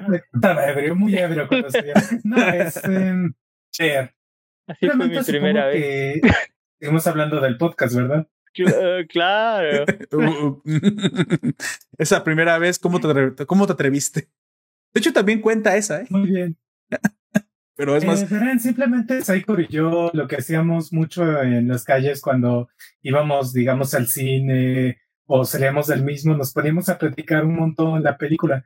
Y detallando los momentos, las cosas que parecieron una mierda, o por el contrario, de que esta escena fue brutal por esto, esto y esto y esto. Y al momento de escucharnos nosotros mismos dijimos, güey, es que esto es muy interesante, es algo que yo quiero escuchar, pero no es algo que exista en Internet. Claro. ¿Por qué no lo sacamos nosotros? Porque esto no existe en Internet y quiero externar, externar por qué la película es tan buena a partir de este punto de vista. Sí, sí. Entonces, a partir de, de esto, de esta plática que, que hacíamos cada vez que salíamos del cine, pues la zona fronteriza prácticamente emergió, emergió de simplemente dos güeyes que se la pasaban gritando como locos al momento de salir del cine. Pero tú sabes que hay un punto. Yo quiero que, que, busques ese punto, ese punto en el que tú sabes que en algún momento pensaste, ah, eso no va a pegar, o ah, es medio difícil. ¿En serio pegará? ¿Qué se ocupa para un podcast? Eh, porque todo es, eso es una. O de plano no existió. Si no existió, digo que excelente, ya, ya a lo mejor ya estabas en el mood, pero hay gente que no está ahí.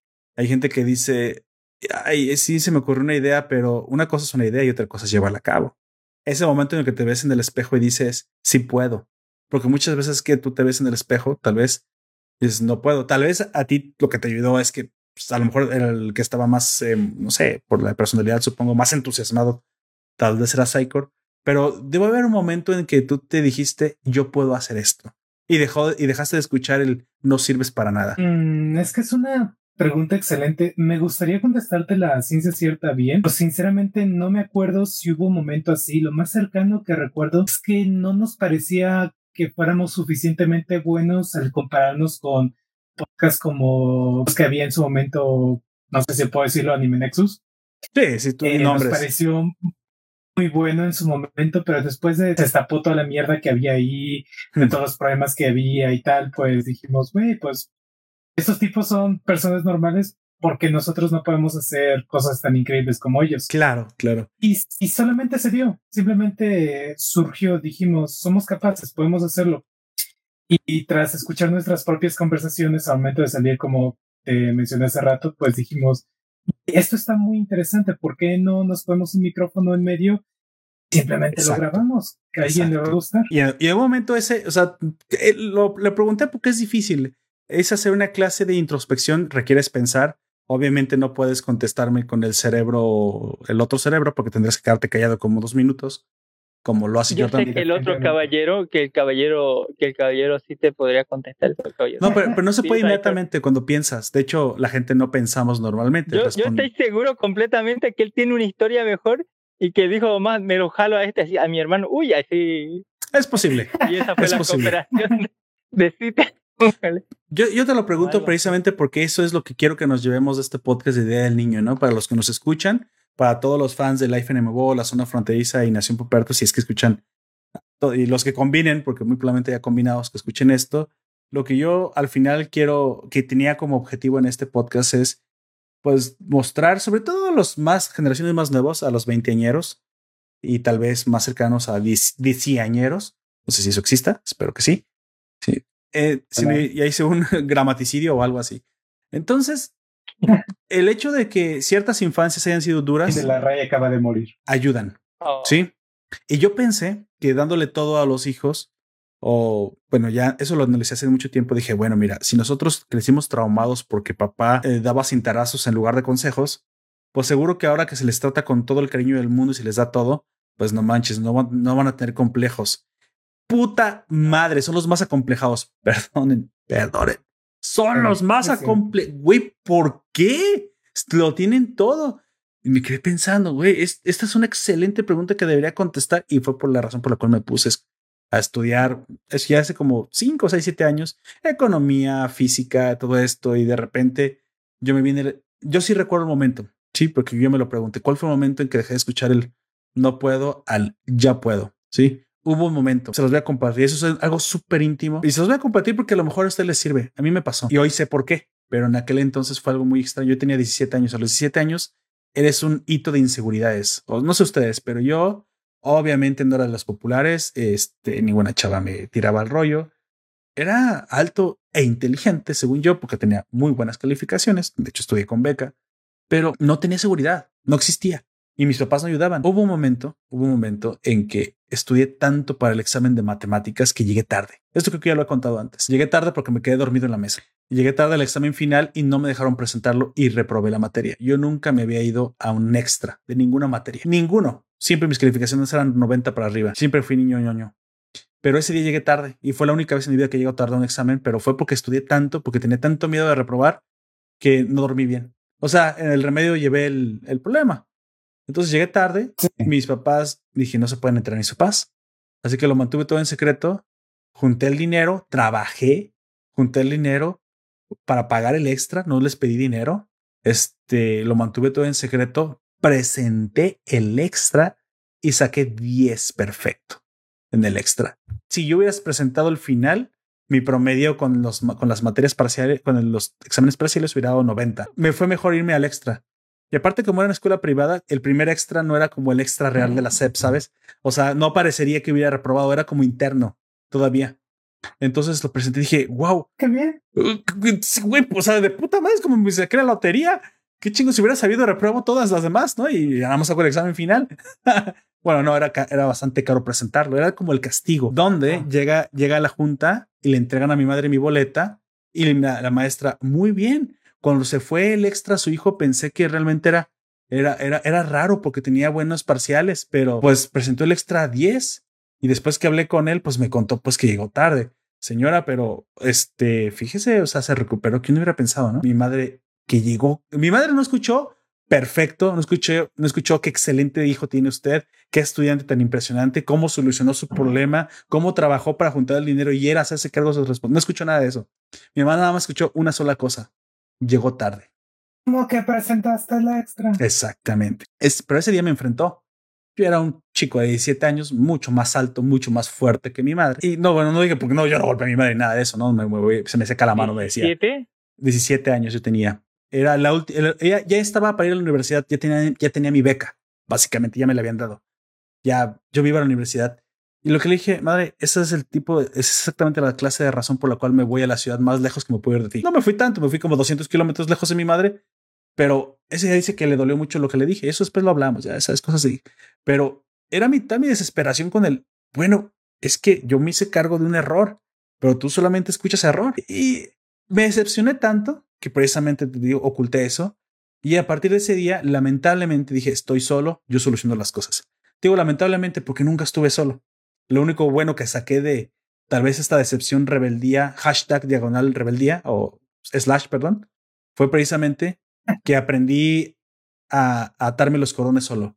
Vivir solo durante el estudio, porque yo estudié en Guadalajara cinco años solo, eh, una renté, me enseñó a cocinar, me enseñó a lavar, me enseñó a hacer muchas cosas. Y yo me lo gané porque me podía, podía estudiar cerca de mi casa, pero no quise irme lejos. Pero como dicen, ¿no? cuando aun cuando todo ese trabajo me lo, me, lo estaba haciendo yo solo y, tenía que sacar buenas notas, eran mis decisiones. Y mis decisiones me costaron un montón de pendejadas que hice, pero un montón, Si te contara la de pendejadas que me pasó estando solo en, en Guadalajara, cosas que me da vergüenza admitir, pues prácticamente ya un adulto, porque cuando estás... Ah, bueno, eso fue una, una vez y eso fue en México DF. No, no, no, pero cosas de que pues te vas dando topes con la vida, ¿no? O sea, pero, dije, pero son mis decisiones, yo me estoy haciendo cargo. Y fue cuando aprendí, dije, güey, yo puedo solucionar los problemas. Era un atenido y un castigado, pero yo puedo solucionar los problemas. Tanto así, ya juro, juro que termino con esto, tanto así que hoy los atisbos de esto último que pasó, de esto último que gracias a Dios me pasó, que fue haber reprobado una materia y haberme dado cuenta que debía separarme de mis padres y, y enfrentarme yo solito al mundo, fue que se me descompuso un aparato. Sí, una lavatrastes que tengo, pinches aparatos extraños de fifis, se me descompuso, nadie lo puede arreglar, marcas extrañísimas. Tuve que pedir la parte, me puso a leer un manual. Mi esposa, mejor vuelve, devuélvela la garantía. No mames, vas a, vas a destruir la garantía, ya no la van a querer, la inversión. Yo, espérate, mujer, yo puedo arreglar esto. bueno, yo lo arreglé. ¿Sí? sí, lo pude arreglar. Me costó un chingo, investigué como 20 horas, chequé un chingo de manuales técnicos que estaban en inglés y todo, y lo arreglé. Sí, lo arreglé. Pero no es tanto porque, ah, bueno, Poperto, arreglar una licuadora o un aparato electrónico es, es factible. Sí, es muy posible, pero hay veces en nuestra cabecita, sobre todo del mexicano, es tú no puedes. No, esto no te va a salir bien. Y todo el mundo te dice, no, ¿para qué lo haces? La vas a regar. ¿Por qué? Mejor deja que otro lo haga. Y hay veces que tienen razón. A lo mejor sí deberías dejar que otro lo haga. Pero ese día aprendí que mejor no. Que prefería cagarla yo. Eso me trajo muchas cosas malas, pero también me trajo un chingo de cosas buenas. Y al, menos hoy que sé que mis decisiones van a ser mi responsabilidad. digo, yo la cagué, yo lo hice. Yo, yo, yo, yo, nadie más. Yo soy el pendejo. Sí, yo soy el que, la, el que lo hice. Y eso yo pienso que es lo más difícil que del paso que uno tiene que dar de cuando crece con una infancia así. Y espero que hoy sea un paso que puedan dar muchos centennials porque es lo que estoy viendo sinceramente me preocupa. Crecer con todo y ser incapaces de aceptar culpas. Porque el pinche nihilismo no eh, les permite aceptar que no, que no sé, que sí, que sí se equivocan, como todos nos equivocamos. Sí. Ya no me quiero poner más, profundo. es todo. mire, creo que eso se llama responsabilidad. Eh, es una alegría saber que después de 17 años, mire, consiguió lo que Matilda consiguió a los 7 o 6 y la mayoría de, gente todavía no ha conseguido que es este, ser autosuficiente. Lo que, lo que hizo Naruto, Naruto creció solo, le enseñó la vida a ser autosuficiente y no se amargó como el abuelo le daba plata, sí, el, ah, eh, el tercer Hokage le daba plata. ah, sí, sí, sí, pues, pero ya sabes, ¿no? A, eso me refiero. Y de hecho, a lo mejor son valores que de repente, por eso me identifico con muchos héroes del anime. Me gustaban los caballeros del zodiaco cuando estaba chico, porque me encantaba que esos chavos por sí mismos podían decir: Yo salgo, yo salgo. Sí se apoyaban entre ellos, pero al fin y al cabo, ¿qué nos enseñaba? Échale ganas. Sí, ella se levantaba después de unas tremendas madrizas que, pues nada, nadie se las creía, ¿no? Pero, pero se levantaba y tú dirás, ay, pero, pero pues, es caricatura. Sí, pero en aquella edad, créeme que, que importa y, realmente sí transmiten valores. El anime me ayudó a transmitir muchos valores. sobre todo, yo no fui tanto de Dragon Ball, yo fui más generación fan de Saint. Y yo, amaba a Saint Seiya y, decía, güey, es que yo puedo. Sí, es, es, que ellos te enseñan a que tú puedes. Y creo que precisamente no puedo avergonzarme de ser, ser un fan del anime porque me ha enseñado muchas cosas. Seguro que también he aprendido muchas cosas de los cómics yo en mi cabeza no vive esta enemistad porque yo crecí leyendo cómics y viendo anime. Las cosas al mismo tiempo, para mí no eran cosas diferentes, solo eran partes de mi infancia. Yo le he contado a Don Comics, mi confitrión, que yo compraba cómics, los compraba, yo leía de chico hasta, hasta que pues dejaron de venderse. Y también veía anime.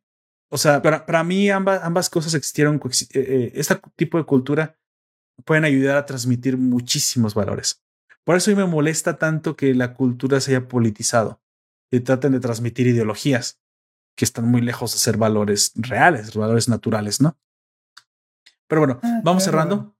Vamos cerrando, ya nos quiero quitar sí, es que ahorita tocaste un tema muy interesante. Por ejemplo, lo que hace Marvel de tratar de transmitir una ideología que la realidad no es como funciona el mundo. Que no sirve. Sino como sí. quieren funciona el mundo, pero ahí es complicado. Es idealmente sería bello que así funcionara el mundo, que el bullying solamente se acabara hablándole y diciendo, güey, pues quiero un amigo.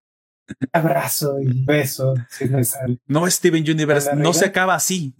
Tienes que pelear. A veces hay que darle sus madrazos. Y eso es lo que me gustó un poco de Tertail, sí, puedo decirlo. Sí, sí, claro. Sí, es amor, paz y amor y tal. Pero incluso el mismo villano te dice, güey, en el mundo real todos somos así. Hay gente que sin importar cuánto quieras ayudarla, está tan pinche loca que simplemente va a querer hacer daño. Exacto. En esos momentos tienes que pararla, tienes que hacerle frente. Quiere ver al mundo arder. Y el mismo juego te dice, güey, esto es un juego. En la vida real, no todos los villanos pueden ser detenidos así. Y eso me pareció bellísimo cuando lo leí. Exacto, exacto. Sí, claro, el mundo real puede llegar a ser cruel. La idea es eh, buscar los buenos, ¿no? Júntate con los buenos, pero sábete que hay maldad allá afuera. Existe la maldad. No seas ingenuo, no seas ciego, la maldad existe. Este es una, es una cosa que hemos perdido muy probablemente con las nuevas generaciones. ¿Sabes por qué creo que nosotros estamos un poquito más cercanos a la crueldad del mundo? También nos tocó muy cerca todavía la Segunda Guerra Mundial, la Guerra Fría y, o sea, todavía películas, está, estaba muy fresco en la memoria y la guerra es lo peor que puede existir, güey. O sea, mucha gente no entiende, no entiende lo cerca que estamos de, de, lo peor que en sus vidas han vivido. Guerra sí. contra el narco. Sí, bueno, ¿qué te puedo decir? Todos los días veo pasar contingentes de la Guardia Nacional. Oye, ¿iban persiguiendo unas camionetas? Sí, güey. Y esas camionetas que iban persiguiendo estaban llenas de otros tipos. Sí, güey. ¿Y eran cuerdos de chivo los que tenían en las manos? Sí, güey. Güey. Verga. Perdón, perdón las palabras. Y se me quedo pensando, güey, en la que me toque, en la que esos pendejos se, agarran aquí enfrente de mí. Mira, e, es una situación que a, uno aprende a vivir con ella y lo bueno que puedo, o sea, si le puedes sacar algo bueno, es que te hace un poco más resiliente, ¿no? No es la forma ideal, ¿no? La forma ideal es que, bueno, se te eduque con la, eh, exponiéndote a la realidad del mundo con videos, digo, pues existen los videos. Una excelente maestra cuando yo estaba en secundaria nos hizo hacer una investigación sobre aborto y enfermedades de transmisión sexual y eran las imágenes más traumatizantes que en mi vida vi, pero aprendí lo cómo se veía un aborto. En, en, verdad aprendí lo que era destruir un bebé dentro del útero. Lo vi en un video, dije, mierda, cómo hay gente que, que hace esto. Es una vida y me te marca, ¿no? Ya no quiero entrar en polémica, pero es que no es lo mismo la idea de atropellar un perro, como ya muchas, mucho tiempo le he hecho a mis confitriones, no es lo mismo que te cuenten atropellé un perro, güey. Ah, qué mal plan. Que atropelles al perro, te bajes y veas los huesos destrozados, molidos, licuados con los, con los órganos, porque yo lo he visto. Sí, yo no lo he atropellado. Una vez frente a mi, a donde yo trabajo, eh, vi que atropellaron un pobrecito perro y nadie lo quería quitar. Y cuando vi, dije, mm", hice el, ya sabes, la clásica de mierda. Y eso es lo que estaba hecho el perro, el pobrecillo este. Hey, pásenme una pala y una bolsa, ¿no? Voy a tener que palearlo. Nadie lo va a hacer. Yo lo hice. Nadie me lo pidió. Pero pobre, pobre animal. Yo lo recogí del piso en partes pues vi los, o sea, has visto cómo, es que no sé si lo hayas visto, pero cuando matan una vaca, pues la destazan para venderte su carne. Bueno, el proceso de matar una vaca y destazarla, yo lo, yo lo he vivido, yo lo he visto. En, desde que estaba viva el animal hasta que está en mi estómago. Y, ver, y, vivir eso te hace diferente, te hace entender cómo realmente funciona el mundo. Es hermoso porque es cruel y porque sabes que puede ser tan cruel, entonces aprendes a apreciar lo que hoy tenemos. Pero no, ya no me quiero poner más filosófico porque esto era también algo de comedia y era algo de, de, experiencias. si no vaya a ver Arjuna, dice. Vamos a, a, mí sí me gusta. Yo no sé por qué le tienen tanto Arjuna. Bueno, hace mucho que no escuché, pero me gustan algunas canciones. En este momento, pero ya está viejo. Si no te fuera y ya no cala con las Sería la misma porquería. Es que yo me quedé con hacia el norte fuera al sur y bueno, la trova siempre fue, siempre me gustó mucho. Este, ya de lo nuevo no se a decir. Vamos cerrando un último pensamiento, por favor, se los pido a cada uno y damos por terminada esta fabulosa colaboración. Said, por favor, comienza, estás primero en la lista. Ah, muy bien. Mm, miren, importa si tuviste una infancia buena o una infancia mala. A pesar de todo, siempre tendrás recuerdos nostálgicos porque no es que tu infancia haya sido muy, muy, muy jodida. Pero si tienes recuerdos nostálgicos buenos, apérrate a ellos. Son de aquellos momentos donde es decir, wow, en aquel momento fui muy, muy feliz y no lo sabía. No importa si fue bueno o mala, ahora mismo estás aquí y tú eres el único que puede decidir qué será de tu futuro. Claro. Eso lo que me quedo. Hermoso, hermoso, tienes toda la razón.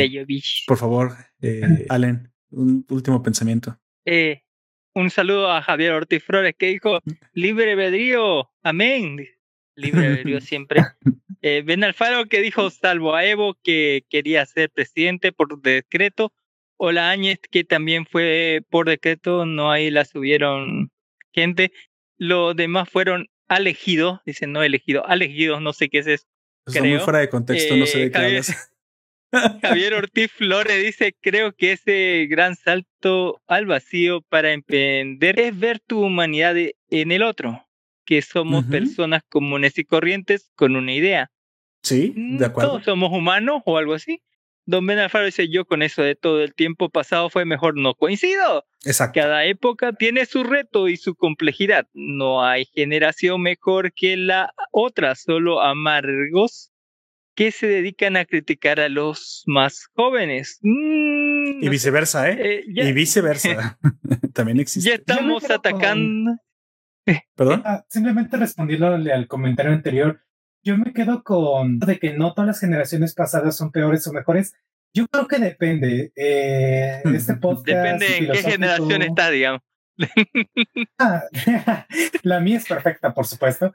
Pero no, mira, está este podcast filosófico que seguramente con lo que diré lo van a ubicar, que dice, eh, persona, tiempos malos crean personas humildes, personas humildes crean buenos tiempos y buenos tiempos crean personas débiles. Exacto. Personas débiles crean malos tiempos. Y cae el Imperio Romano.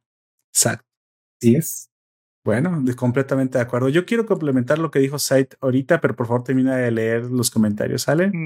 Yay. Ya estamos atacando al maravilloso mainstream gringo de Marvel DC, putos otakus, dice. O ven Alfaro, putos, putos, así. Ah, la verdad. Eh... sé, sé, sé, que Ben Alfaro será seducido por el mundo otaku, pero no por el, no por el mundo otaku que odia. Muy probablemente encontrará a esa bellísima historieta que le, que le seduzca como su Elena. Estoy seguro que encontrará a su Elena en algún momento. Y arderá Roma. Digo, sí, ¿por qué no? También que arda Roma, chingues madre. y Troya también. eh, cuernos de chivo. Kalash, Kalashnikov. Kalashnikov. No. Acá, acá, 48. ¿Qué carajo es eso? Sí, es, una, es el arma soviética por antonomasia de la Segunda Guerra Mundial. El, el mejor rifle creo que han inventado automático los soviéticos. AK-47 o 48, creo que es el mismo. Sí, el Kalashnikov. Eso es, pero. pero 48, las idols, así. Estas son mortales, pero de otro estilo. Eso sí, otro tipo. Estaba pensando en Franchuchu. Ya está la segunda temporada. Ah, están en pero bueno. Sí, sí, este, ven esos, los cuernos de chivo son los Kalashnikov, obviamente modernos. Eh, y ¿Era espero... de comedia? Pregunta Javier Ortiz. Supuestamente era de comedia. y los dejamos perturbados. Póngale. Eh, muchaches y muchachis y muchachis, me encantó haberlos escuchado el viernes en la noche, así todo, todo correcto, así como todo, como esos pronombres, póngale. Igual Chile está en cuarentena y todos los bares están cerrados. Tampoco compré alcohol ni me queda nada que fumar. No digo que no. póngale. Eh, Qué triste es tu, no digo caso. que no tenía nada mejor que, que hacer ni, ni a mi pesar, pero fue un gusto haberlos escuchado. O sea, no había nada así que hacer y por eso me está escuchando.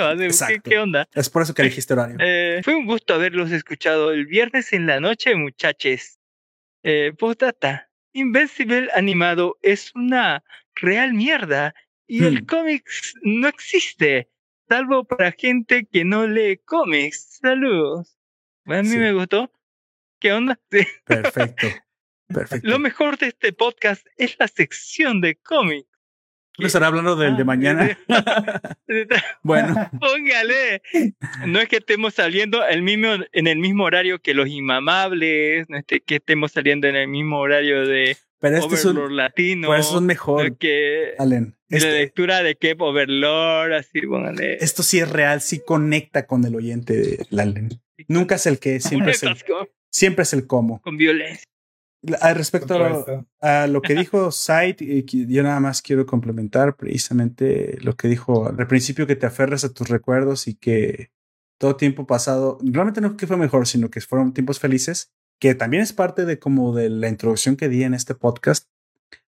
Eso pasa yo creo que porque hoy no somos tan felices o creemos que no somos tan felices como cuando éramos niños. Eso me pasó a mí. Hoy te puedo decir que no es cierto para mí. Yo soy más feliz cada día que el día anterior. Soy más feliz que cuando era niño. Y eso solamente se logra precisamente cuando te vuelves niño. Y cuando te vuelves niño no quiere decir que no tengas responsabilidades, al contrario, creo que te vuelves infeliz cuando no tienes responsabilidades. Creo que es cuando te das cuenta que cuando eras niño sabías más o menos para dónde ibas. Quiero, yo, yo lo filosofé antes de entrar a este podcast, filosofé, dije, ¿qué pasaba cuando eras niño y qué pasa cuando eres adulto? Dije, la única diferencia es que cuando eras niño tenías una dirección correcta es que era crecer y no lo podías evitar. Entonces no tienes muchas preocupaciones. Cuando terminas de crecer, sigue envejecer, pero realmente no es un objetivo. El objetivo que te cuentan es ser exitoso, ser feliz, sé algo, ¿no? Pero no sabes muy bien qué hacer. Y pienso que de ahí es donde viene la infelicidad, la famosa ansiedad y de todo eso. No sabes para dónde jalar. Y eso pienso que me pasó a mí al menos al menos unos cuantos, un par de lustros de mi vida. No digo que los desperdicié, no, pero muy probablemente tuve la preocupación de no saber para dónde ir. Si vas, te dejas llevar. Y creo que dije, no, no, no, basta de ser este adulto, hay que ser un adulto más como un niño, más con el objetivo claro y sin ruido en la cabeza de qué quieres hacer. Y fue cuando dije, ¿qué quiero hacer? ¿Qué quiero hacer? Dije, pues prácticamente quiero ser una, una persona feliz. ¿Y cómo lo voy a obtener? pues simplemente haciendo lo que me gusta. Me gusta tu trabajo, sí. Hay cosas que no me gustan, pero en verdad me gusta. Ah, bueno, acepta tu trabajo, acepta todo lo que tienes alrededor. Eh, tu familia tiene, tiene problemas todo el tiempo, pero acéptalo. O sea, comienzas a aceptar, aceptar que para allá es a donde vas y que está bien que sea así.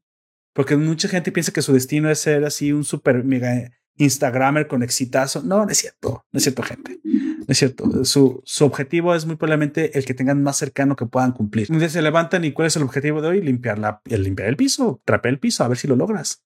Y sabe, Puperto, limpiar el piso. Pues, sí. Si Elon Musk va a ir a llegar a Marte, sí, pero es el tú, tú levántate y pon el objetivo de barre y trapea el piso. A ver si lo logras. Te seguro que cuando lo logres y es que no lo haces, vas a sentirte mejor que Elon Musk llegando a Marte. ¿eh? Es, güey, yo hice esto. Viene por sentirse inútil cuando oh. eres adulto y no sabes cuál es el objetivo. Sí, por eso ya no puedes ser feliz. Por eso te aferras a cosas que es que era feliz antes. No, también puedes feliz, ser feliz a hoy. Nada más que has dejado de hacer cosas que te hacen feliz. Y el accomplishment, creo que por ahí lo leí a Jordan Peterson, dice, el accomplishment te hace feliz. Nada más que te los pones muy altos. Güey. Comienza de a poquito. Comienza, ah, ¿por qué no aprendes a cocinar? No, güey, pero yo a mí se me quema el agua. Ah, bueno, comienza cocinando agua. No, yo soy peor que acá Tendo, güey. Pues no hay pedo, güey. Hazte una marucha. No, mira, me salió una marucha. Akane podía hacer arroz. Se le quemaba la, cortaba la verdura con todo y tablitas. Claro que no. Sí, pero lo único que le salía bien era el arroz. Ah, bueno. me dijo, mmm, a la madre. El arroz se confundió entre tanta comida. bueno, está bien. Esta, esa te la voy a comprar porque sí es cierto. Pienso que es eso pienso que hemos perdido el camino y el camino es un objetivo que nos ponemos mega alto porque lo vemos en las redes sociales, porque nos comparamos. O sea, si de por sí nos sentimos inútiles y aparte nos comparamos con gente mega efectiva, no, pues bueno, nos vamos a sumir en la depresión. Y tal vez se nos ha olvidado ser niños, ¿no? Ser más claros de mente. ¿A quién, quién recuerda no haber tenido claro su objetivo cuando era niño? A ver, todos éramos claros, sabíamos para dónde íbamos a ir, que era al siguiente día, a la siguiente clase, al, a, un parque porque nuestros objetivos eran claros, cortos y, y, y accomplish, bueno, no quiero decir inglañol, y completables, pues, y logrables. Tal vez se nos olvidó eso, ¿no? ¿Qué tal si ponemos cosas pequeñas? Ay, pero, pero cosas pequeñitas me, vas a, me voy a sentir mal, ¿no? Comienza por cosas pequeñitas para que veas. Logra varias, varias, varias pequeñas cositas pegadas un día juntas y eventualmente, no sé, abres un podcast con tu hermano. Así se generan esas pequeñas cosas. O piensan que todo es así una mega meta. No, yo pienso que te entra ansiedad. Y mientras más lo piensas, más ansiedad te entra porque pues, está más lejos. Y dices, no, pues es que me la pongo muy alta. Ponte la corta, cortita, sin el burro. bueno, ese es un consejo. No quiero sonar como papá, aunque ya soné como papá, pero eso me pasó a mí. Yo te lo digo porque a mí me pasó.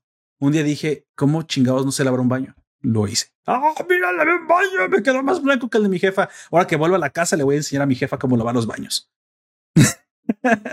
sí, en serio pasa porque cuando logras hacer algo por ti, todo pinche inútil como te sientes, solo usan una camisa, se les rompe. Yo, es que cuando estuve solo tuve que coser una de mis camisas y le pegué un botón. Se lo pegué mal, pero le pegué un botón a una camisa, güey. Eso nomás lo hacen los abuelitos. de primer mundo. Exactamente, exactamente. exactamente, por eso no me explicaba cómo es que hoy que tenían todo, no, no, no la tenían más fácil. Yo pensaba que mis traumas eran de la carestía. Y parte son Por lo menos tenía un baño que barrer, ponle un baño que limpiar. Pero bueno, ahí se los dejo. Ustedes obviamente tienen muchas más experiencias, por favor. Déjenla aquí, déjanselas a site en, en la zona fronteriza, déjenselas a donde ustedes quieran, a, Life en en su podcast, pero déjenos por favor lo que ustedes piensan o lo que ustedes recuerdan que, que, que les hizo una diferencia. ¿Sale? Y bueno, ya les prometo que ya no tanta filosofía, vamos a hacer más, más comedia. Salud, por cierto. por ah, comenzar a hablar de algo en, en medio de, los, los, los, mensajes. Me agarró. Me se ven al faro, pero es una catarsis. No, no era una catarsis, solo, solo era un pequeño Estaba iluminado, no quería interrumpirlo. Póngale, completamente iluminado en ese asunto. Yo desde el, desde el punto mire completamente la libertad, porque ese es lo primero que hay hacia arriba Arriba dice en el techo, mire, eh, ahí eh, eh, de donde estoy yo, dice, eh, lo primero es conócete a ti mismo. ¿sí? Primero. a ti mismo. al lado está libertad, lo más importante es la libertad, y al lado está, dice, tan importante como la libertad es la vida. y en ese marco de, de, que cada uno vive la forma de que quiere, que puede, ¿no? Porque todo el mundo vive de manera diferente, tuvo una infancia diferente, tuvo el medio diferente, un contexto diferente, eh, todos, así póngale, eh, ninguno fue la, la, infancia, eh, póngale completamente igual a la otra persona, considerará que es difícil no poder generalizar en ese aspecto. Lo que podemos sí sacar a, flote o poder, mm, no más que más que decirles qué hacer o cómo vivir su vida, usted sabe cómo vivir su vida, usted sabe cómo manejar esta cosa. Eh, es, es, centralmente en el punto en el que la gente eh, vive en el pasado. esa palabra nostalgia nunca me ha gustado así. Eh, nunca he, he coordinado con ella bien, porque la gente considera generalmente nostalgia como que un, una droga, ah, un, como poner, eh, como decía Don Ben Alfaro, considerar que todo el tiempo pasado fue mejor, o sumirse más que todo a ser dependiente de, este, de esta nostalgia, así consumirla como si fuera droga, tanto así que la nostalgia lo consuma a esa persona. Eh, y para pensando ¿no? en, el pasado fue mejor o estos tiempos fueron mejores y, y se pierde del, del presente, se pierde de, de, las decisiones de ahora que son bien, más importantes. Es cierto que el pasado nos ayuda, ¿no? A, el tiempo es cíclico y el pasado nos ayuda, ¿no? Aprendemos del pasado para tener un futuro, pero vivir en el pasado eh, nos cierra todas las puertas de, a las oportunidades futuras, a todo, a todo lo que es el, el, el mismo futuro, la esperanza ahí. Eh, eh, deberían, mm, mire, así con, con toda la sinceridad del mundo, la gente, digamos, debería tomar eh, más en cuenta que, que la nostalgia, eh, considerar eh, los aspectos de, de, del, de la, del tiempo presente. las decisiones que tomamos, más, que, más que los recuerdos del pasado. Está bien como eh, póngale para para recordarnos esos tiempos felices, eh, pero eh, el, eh, el presente yo creo que es más importante, el presente que tiene este es el lugar en donde tiene poder. El pasado no cambia, es, es inalienable, es, ahí, está, está como este roca, no importa cuántas veces lo visite, no lo va a cambiar, no va a cambiar los errores, no va a decir este no, no, no va por cuántas veces usted se repite en su cabeza, y si hubiera hecho esto, y, y si hubiera hecho esto otro, qué tipo de vida hubiera tenido. Eso nunca va a cambiar porque está escrito en piedra el pasado. Bronx no piensa lo mismo. vivir tiene que vivir ahora en el presente. Tiene que saber tomar las decisiones que ahora, ¿no? Póngale. Y, y, y eso es lo importante, ¿no? tomar más, más aunque el pasado y la nostalgia es importante uno para recordar, a veces eh, lo importante es no vivir de ella, no ser dependiente de ella, no dejar que la consuma.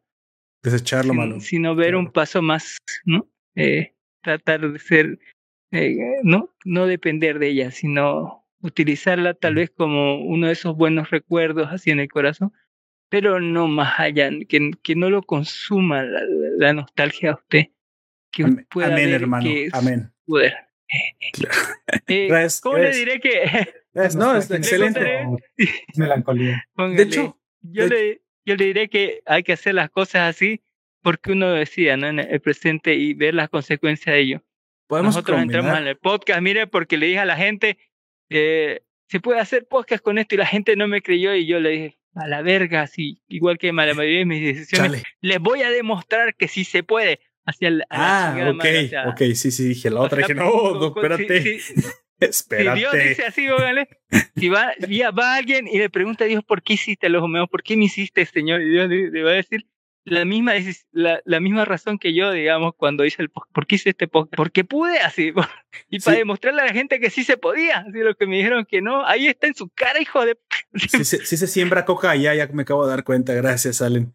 Mira, al final... así, Podemos combinar todo en, en, un solo pensamiento, ¿no? Como dice Said, lo bueno, aférrate a lo bueno, o sea, que sea tu piedra moral y tus buenos recuerdos porque son tuyos.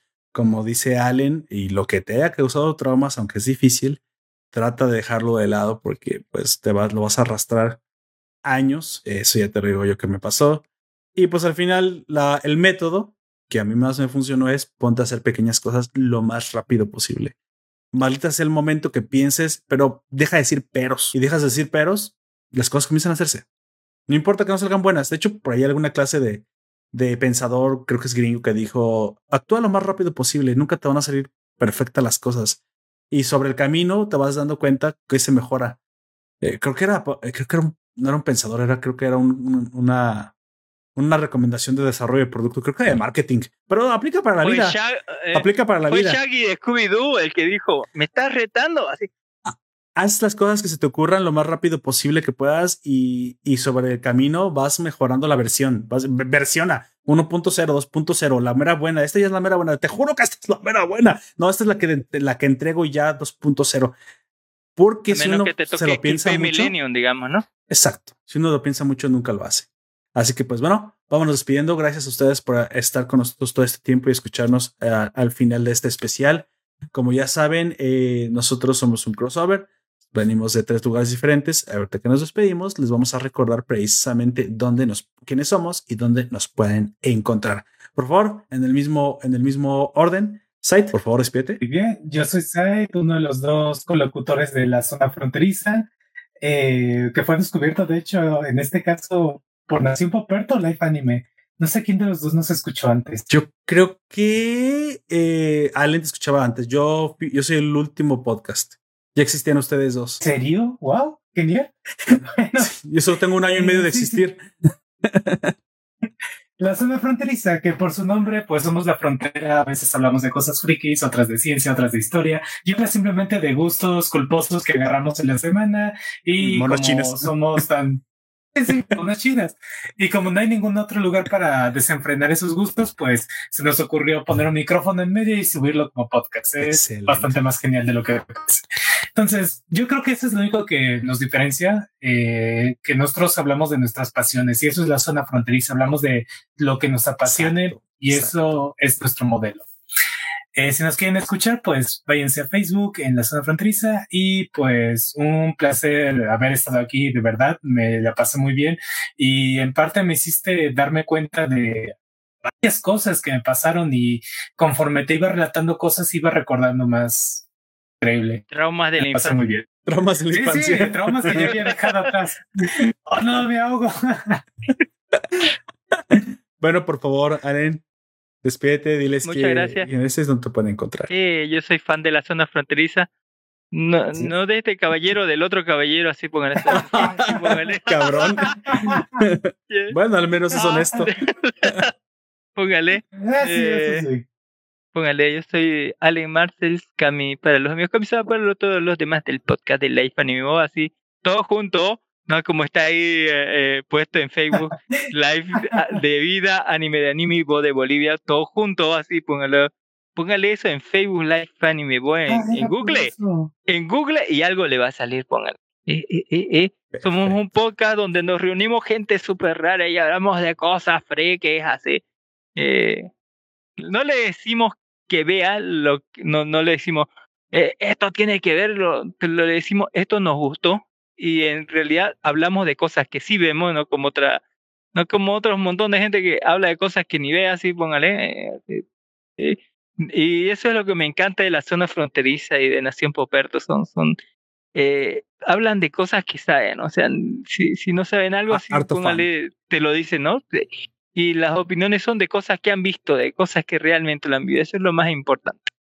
Eh, Exacto. Muchas eh, gracias. Eh, gracias. es hermosa, de verdad. La zona me encanta porque sí me hacen reír un, un montón.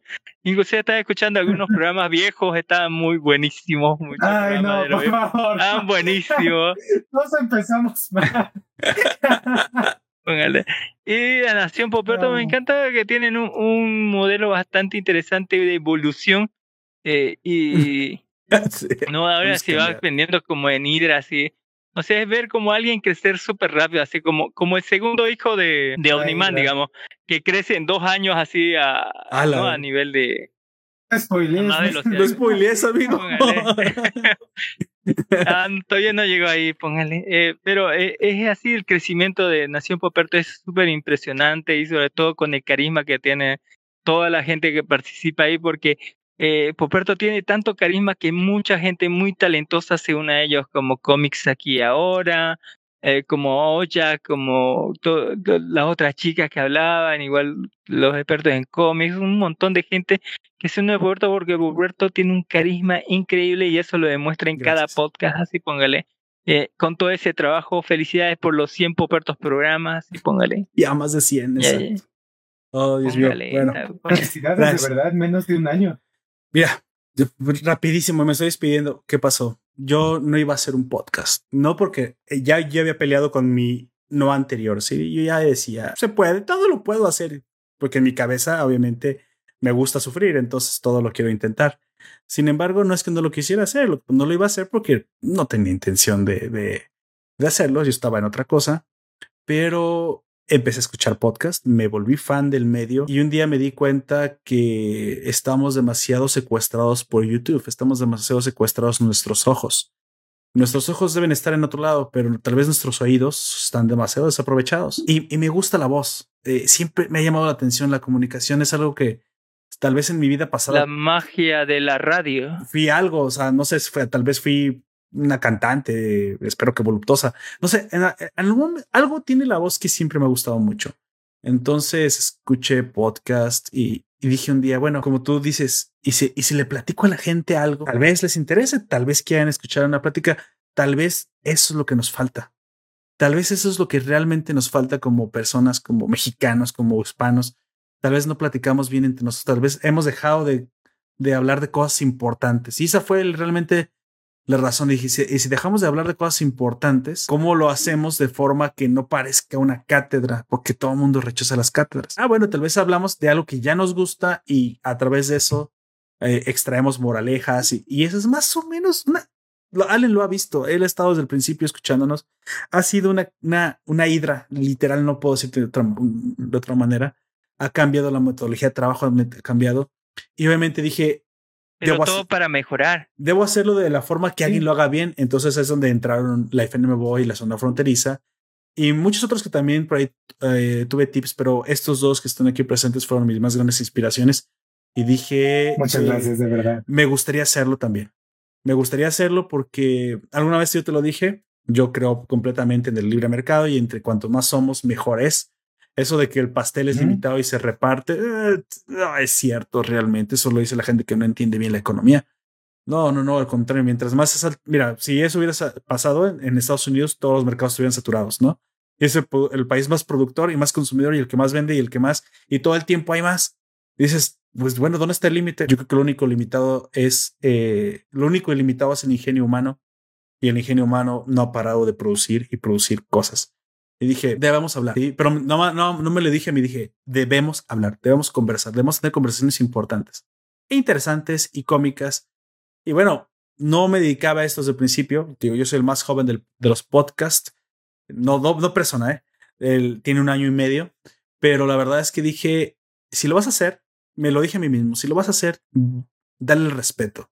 Porque gente como Sight, Psychor, Allen y los que lo acompañan, al menos llevan un tiempo haciéndolo y están en el ámbito y si tú vas a meterte a ese ámbito, pues no lo puedes denigrar, no puedes entrar con medias ganas, ¿no? Vas a echarle ganas. Vas a echarle ganas porque no solamente por respeto a la gente que ya está ahí, sino también por el respeto que a la gente que te puede llegar a prestar un oído. Porque obviamente yo soy así de exigente también con lo que yo escucho y digo, esto no me gusta. Si no me gusta, no lo escucho.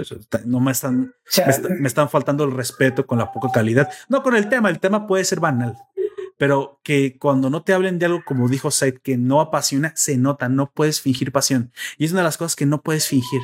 No puedes fingir hablar de un tema que te interesa, que no te interesa, perdón. No puedes hacerlo. Si hablas un tema que no te interesa. No si no eres una mujer. Exactamente. La voz. Me sentir mal por mi programa de rocas. bueno, pero hay una historia detrás de eso y se entiende. Alguno de los dos está interesado, pero se nota, se nota cuando algo no, no, no te apasiona. Sí, así que no me metí en esto por la moda, porque pues eso hubiera sido hace años.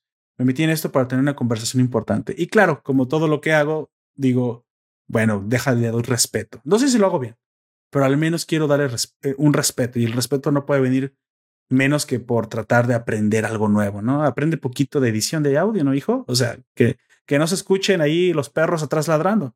Bueno, aprendí un poquito. Aprende un poquito de, de dicción. Ok, no hables, no hables, o al menos no hables como cuando hablas en el mercado. Ok, hay que hablar un poquito más educados. Y ese, y ese ha sido el camino, ¿no?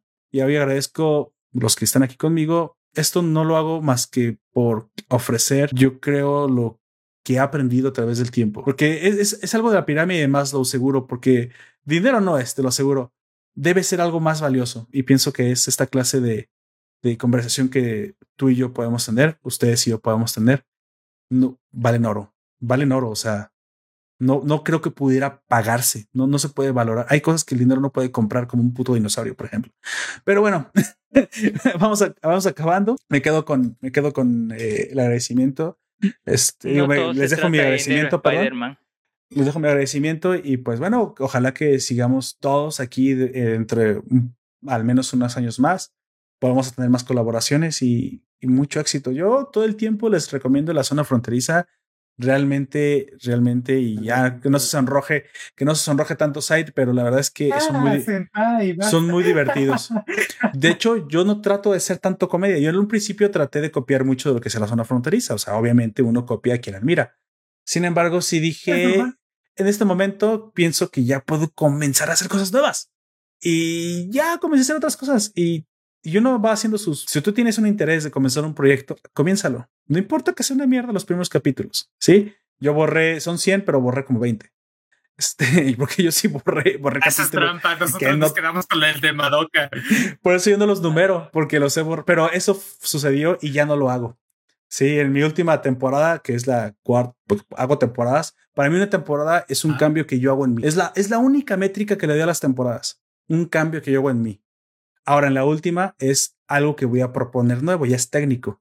Ya como persona ya estoy a gusto con lo que hago. Yo ya estoy a gusto con conmigo como no como podcaster, deja eso de lado, como como comunicador, como tratar de conectar con la gente. Yo mucho tiempo fui muy arrogante siempre me, siempre eh, sale la arrogancia clásica de sentirte mejor que otro. Siempre eso va a existir como una tentación y no te sientas mal de caer en esa tentación porque a todos nos pasa. Pero tanto cuando tú platicas más con gente que no conoces de otros países, de otros estados, bueno, Ciudad de México no estará muy lejos, pero mira, ahora está en Bolivia. Don Comics está en Chile. Siéntate a pensar, oye, ¿cuándo habías hablado con alguien tan lejos? Su cosmovisión. Si eres tan arrogante como para no aprender nada de ellos, buena suerte. Rodate de, de, de gente que sea más esta que tú, porque si te rodeas de gente que es más tonta que tú, pues bueno, buena suerte. dicen que eres el promedio. Exactamente, dicen que eres el promedio de los que te rodeas, así que pues, tú sabes si quieres promediar hacia abajo, ¿no?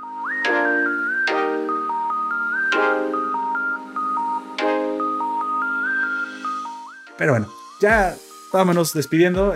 sabemos que nos volveremos a encontrar. Gracias por haber estado con, conmigo. Eh, me acompañó Side de la zona fronteriza. Ya saben, eh, todos ellos los, los pueden encontrar en los vínculos que dejaré en la descripción. A, Allen de Life Anime también. Y pues bueno, a mí en Nación Poperto, uh, en nacionpoperto.com, tengo una página para que se les haga más fácil. Y pues como siempre nos pueden escuchar a todos nosotros que estamos en todas estas plataformas que estoy a punto de decir que son las más importantes, que es Evox, iTunes, Google Podcast, YouTube y Spotify. Hasta la próxima.